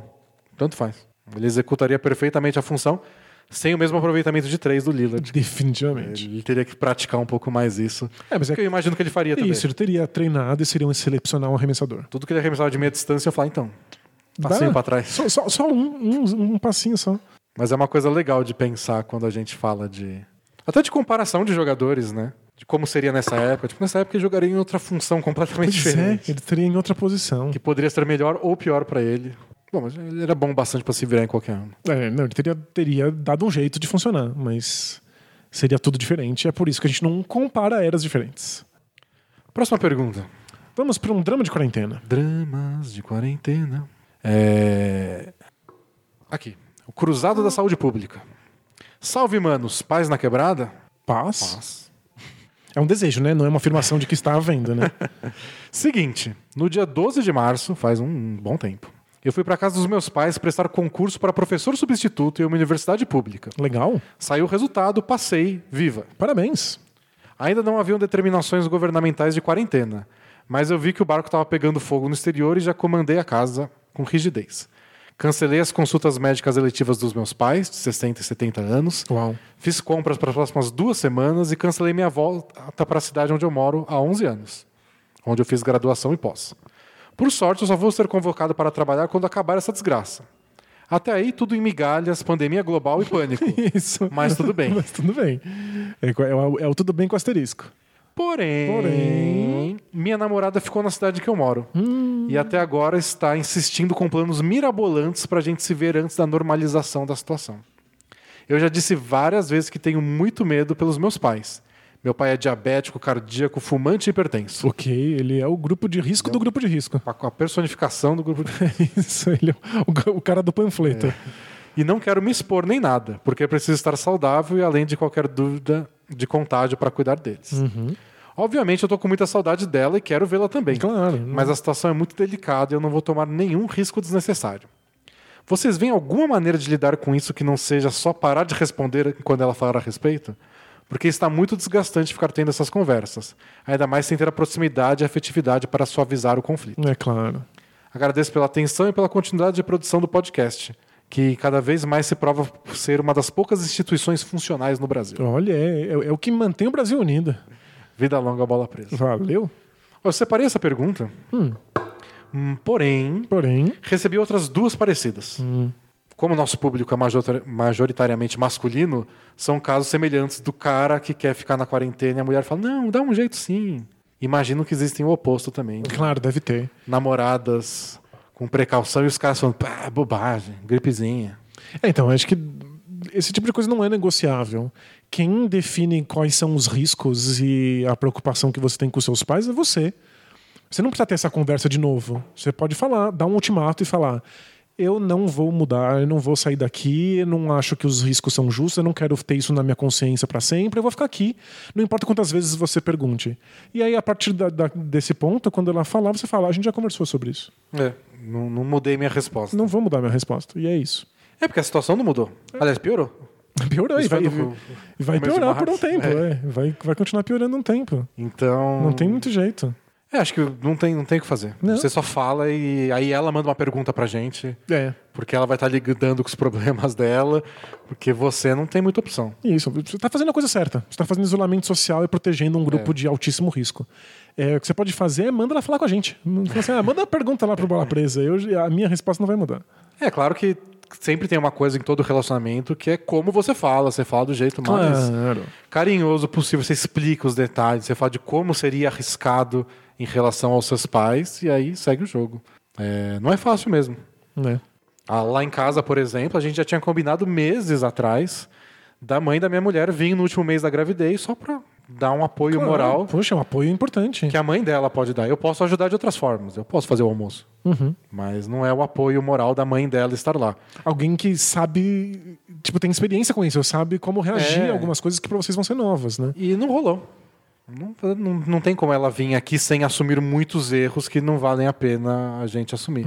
Então a gente tá sozinho. E, e aí a Amora vai nascer e é bem provável que passe sei lá quantos dias sem conhecer ninguém da família. Pois é. Fazer o quê? Faz, faz parte, não tem, não tem muito jeito. É, é, é, a gente tenta consertar as coisas que são consertáveis, né? Isso é, só uma fatalidade. Bom é que a Amora não vai, não vai reclamar. Ela não tá sabendo de nada. pra ela, ela vai, vai, vai ter a história de que ela nasceu no ano da pandemia global. É. Lembra aquela pandemia global que aconteceu em 2020? E, aliás, nascer em 2020 é legal porque ajuda muito a fazer conta. é, nossa. É, a minha mulher é de 90. Então Nossa, também ajuda ela, ela muito. sabe como é fácil fazer as contas. Vai ficar tudo facinho. Próxima pergunta? Última pergunta. Vamos lá, Gil. Última, última pergunta. Você quer uma mensagem pra bola presa ou um comentário e feedback? Acho que as mensagens até acabaram do Bola Presa. Acho que o feedback é mais importante. Bom, então vamos pra um, pra um feedback pra encerrar. Deixa eu escolher qual um bom feedback. Esse feedback tinha bastante. Ah, tem essa que eu fiquei com pena. Eu tenho que responder, né? Porque é um feedback duplo. A mensagem é do Ítalo Arruda. Ele diz assim: Olá, senhores, tudo certo? Certo? Basicamente, gostaria de pedir ao Danilo uma resposta ao comentário do Gabriel Bandeira no texto Basquete a Filosofia, do autor do Mr. de autoria do Mr. Silvestre. Ok. Porque Eu escrevi um texto para assinantes no Bola Presa chamado Basquete e Filosofia, comparando basquete e filosofia Isso. e por que que não é um absurdo que eu gosto das duas coisas. Aí o Gabriel fez um comentário de fazer uma pergunta. E você nunca apareceu lá pra responder. Putz, não faço a menor ideia de qual é esse comentário. E aí o Ítalo tava ansioso pela resposta. Então é importante você responder tanto o Gabriel quanto o Ítalo. Tá bom, mas aí, tem aí qual é a pergunta? Tem a mensagem do co- comentário do Gabriel Bandeira. Tá bom, vamos lá. Diz assim: Danilo, Oi. tenho curiosidade para saber o que você pensa a respeito da filosof... de como a filosofia é aplicada nas escolas em geral. Vi que você colocou no texto como seus alunos se interessavam pelo assunto, mas as lembranças que tenho da escola eram de odiar filosofia, principalmente por ser algo extremamente prolixo. Só que hoje, curiosamente, gosto de me aprofundar em assuntos de meu interesse, o que, segundo o raciocínio do texto, se assemelha muito com a prática da filosofia. Perfeito. Dito isso, você acha que o meu desinteresse na escola, há aproximadamente 15 anos, estaria mais ligado ao contexto da adolescência, por ser uma época em que costumamos dar de ombros para esses assuntos, ou o fato de eu não me interessar está justamente na abordagem maçante que a maioria das escolas parece ou parecia utilizar, não só nessa como em outras disciplinas? Grande abraço e parabéns pelo texto. Valeu. Desculpa, não, não, não vi. A gente tinha um sistema de notificação quando a gente recebia novos comentários, e esse sistema de notificação não funciona Ele parou mais. de, de avisar, né? Ele não por avisa quê. mais. Então, de volta e meia, eu volto e olho umas coisas. Esse texto eu, não, eu per- acabei perdendo essa, essa pergunta. Eu acho que uma parte considerável da responsabilidade é da abordagem dos professores. Eu acho que existem jeitos muito mais interessantes e fascinantes de se abordar a filosofia do que outros, como qualquer outra matéria de escola. É, é muito fácil, depois que você está trabalhando um tempo em escola, ver o impacto que grandes professores têm nos alunos. Então, por exemplo, eu, eu convivi com um grande professor de biologia enquanto no, no todos os meus anos de trabalho. E aí a gente via no final do, do, do terceiro médio a quantidade de alunos que prestavam biologia. E começava a subir. E era, é, tipo, não, não tinha nenhuma outra explicação que não fosse Era inspirador. temos um professor inspirador aqui. Então, o professor faz muita diferença. Você tem um grande professor de matemática num ponto crucial da sua vida, talvez você se interesse por matemática e queira prestar matemática. E faz muita diferença. Ou talvez, pelo menos, você não olhe matemática com asco. Pois é. Então, eu acho que sim, professores são responsáveis por você ter, ter algum interesse. Mas o seu momento da vida também tem um peso considerável. Então, eu era um professor que fazia vários alunos ficarem apaixonados por filosofia. E outros não queriam me ver nem pintado de ouro. Tinha alunos que me odiavam e achavam filosofia a coisa mais chata do mundo. Alunos que dormiam todas as aulas e aí eu tentava alguma abordagem para trazer alguma coisa da vida, do cotidiano daquele aluno. Ele olhava para mim e falava: Não me importa, eu não tenho essas dúvidas. Foda-se, vestibular." eu quero dormir. é.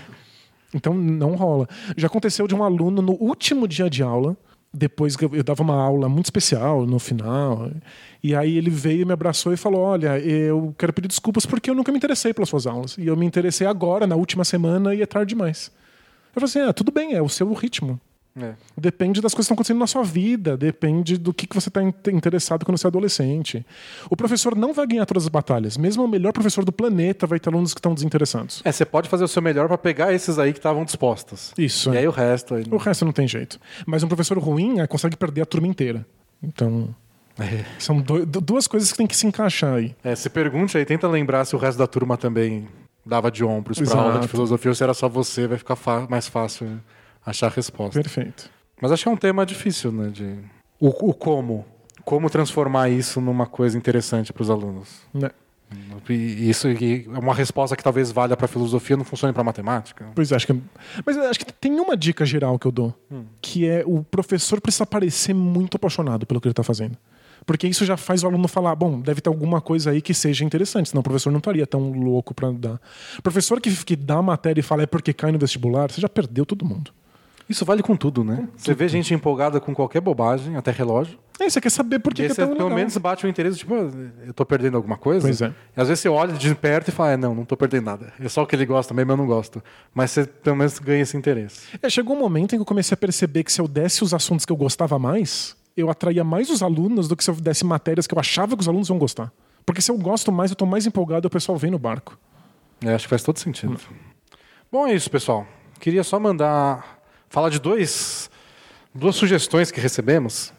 Uma é do Ildelmar Falcão Neto, não vou ler a mensagem inteira, mas ele fala que a nossa seleção da década a gente deveria ter considerado mais o Mark Gasol como pivô. E aí ele fala da transição que ele fez, porque ele começou no time mais ante-anos 2010, lá no Memphis, mas que ao longo do tempo ele foi aprendendo a jogar mais longe da cesta, como facilitador, ajudando a armar a jogada, e acabou campeão no Raptors, arremessando bola de três. É. E que no meio do caminho ele participou de três All-Star Games, foi eleito jogador de defesa do ano, uma trajetória que a gente poderia ter levado mais em consideração. Justo. É que, não sei, tem, tem uma parte de mim que acha o Margasol esquecível. É, É, é tipo, sei. ele- eu não acho que ele é um. Apesar de todos os méritos e da transformação e das conquistas pessoais, eu não acho que ele foi um jogador impactante do ponto de vista cultural. Sabe? As pessoas não falavam ah, do Margasol, não vendeu camiseta, não era uma estrela. É, nesse- As pessoas viam no All-Star Game e falavam: quem é esse cara? Nesse aspecto, acho que faz sentido. Na parte tática, eu acho que é uma trajetória de carreira que acho que a gente. Não sei se eu colocaria no time final, Mas valeria mas valeria uma né? consideração. Mas É, é que o Marc Gasol, ele, ele tem essa personalidade de eu tô ali junto, né? Ele não quer ser protagonista, e eu acho que ele acaba sendo É, meio deixado de lado na história, né? E outro que comentaram, não foi o Delmar, mas comentaram bastante, que na- nas premiações da semana passada, também outro feedback, que a gente não considerou, fiquei arrependido demais. Hum. O troféu Zach Randolph de melhor jogador de time ruim, Bradley Bill. Nossa. Por que, que a gente não lembrou do Bradley Bill? A gente falou dele depois na frase. que ele nasceu, mas não nasceu ontem. É verdade. Nossa, eu fiquei puto comigo mesmo. Pois é, Bradley Bill merecia. Ele ganharia do Towns? Talvez. Talvez. Talvez, é uma briga boa. É uma briga muito boa. Então fica a desculpa pro Bradley Bill, que Não, nasceu. Mas a- o Bradley Bill acaba de ganhar um prêmio. O prêmio de jogador esquecido do- pelo Bola Presa na temporada. Que o Gasol deve ter vencido em outras Isso, ocasiões, mas eu não com, lembro. Com certeza. Sem dúvida nenhuma.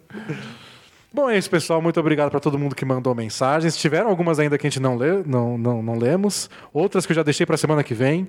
Então, o que não falta é pergunta. Boa. Semana que vem vai ser algum tema aí que a gente vai pensar de um jeito muito criativo. Isso, a gente tá aqui tirando o assunto da orelha. Então, valeu, pessoal. Muito obrigado. Até a próxima. Assine a Bola Presa. Leia nosso conteúdo exclusivo. Tem texto sobre um monte de coisa. É, falamos de Last Dance. Falamos de... O que der na telha. Isso, o que tem de podcast dá pra escutar aí por 15 quarentenas. Então, valeu, pessoal. Até a próxima. Tchau! Tchau, tchau!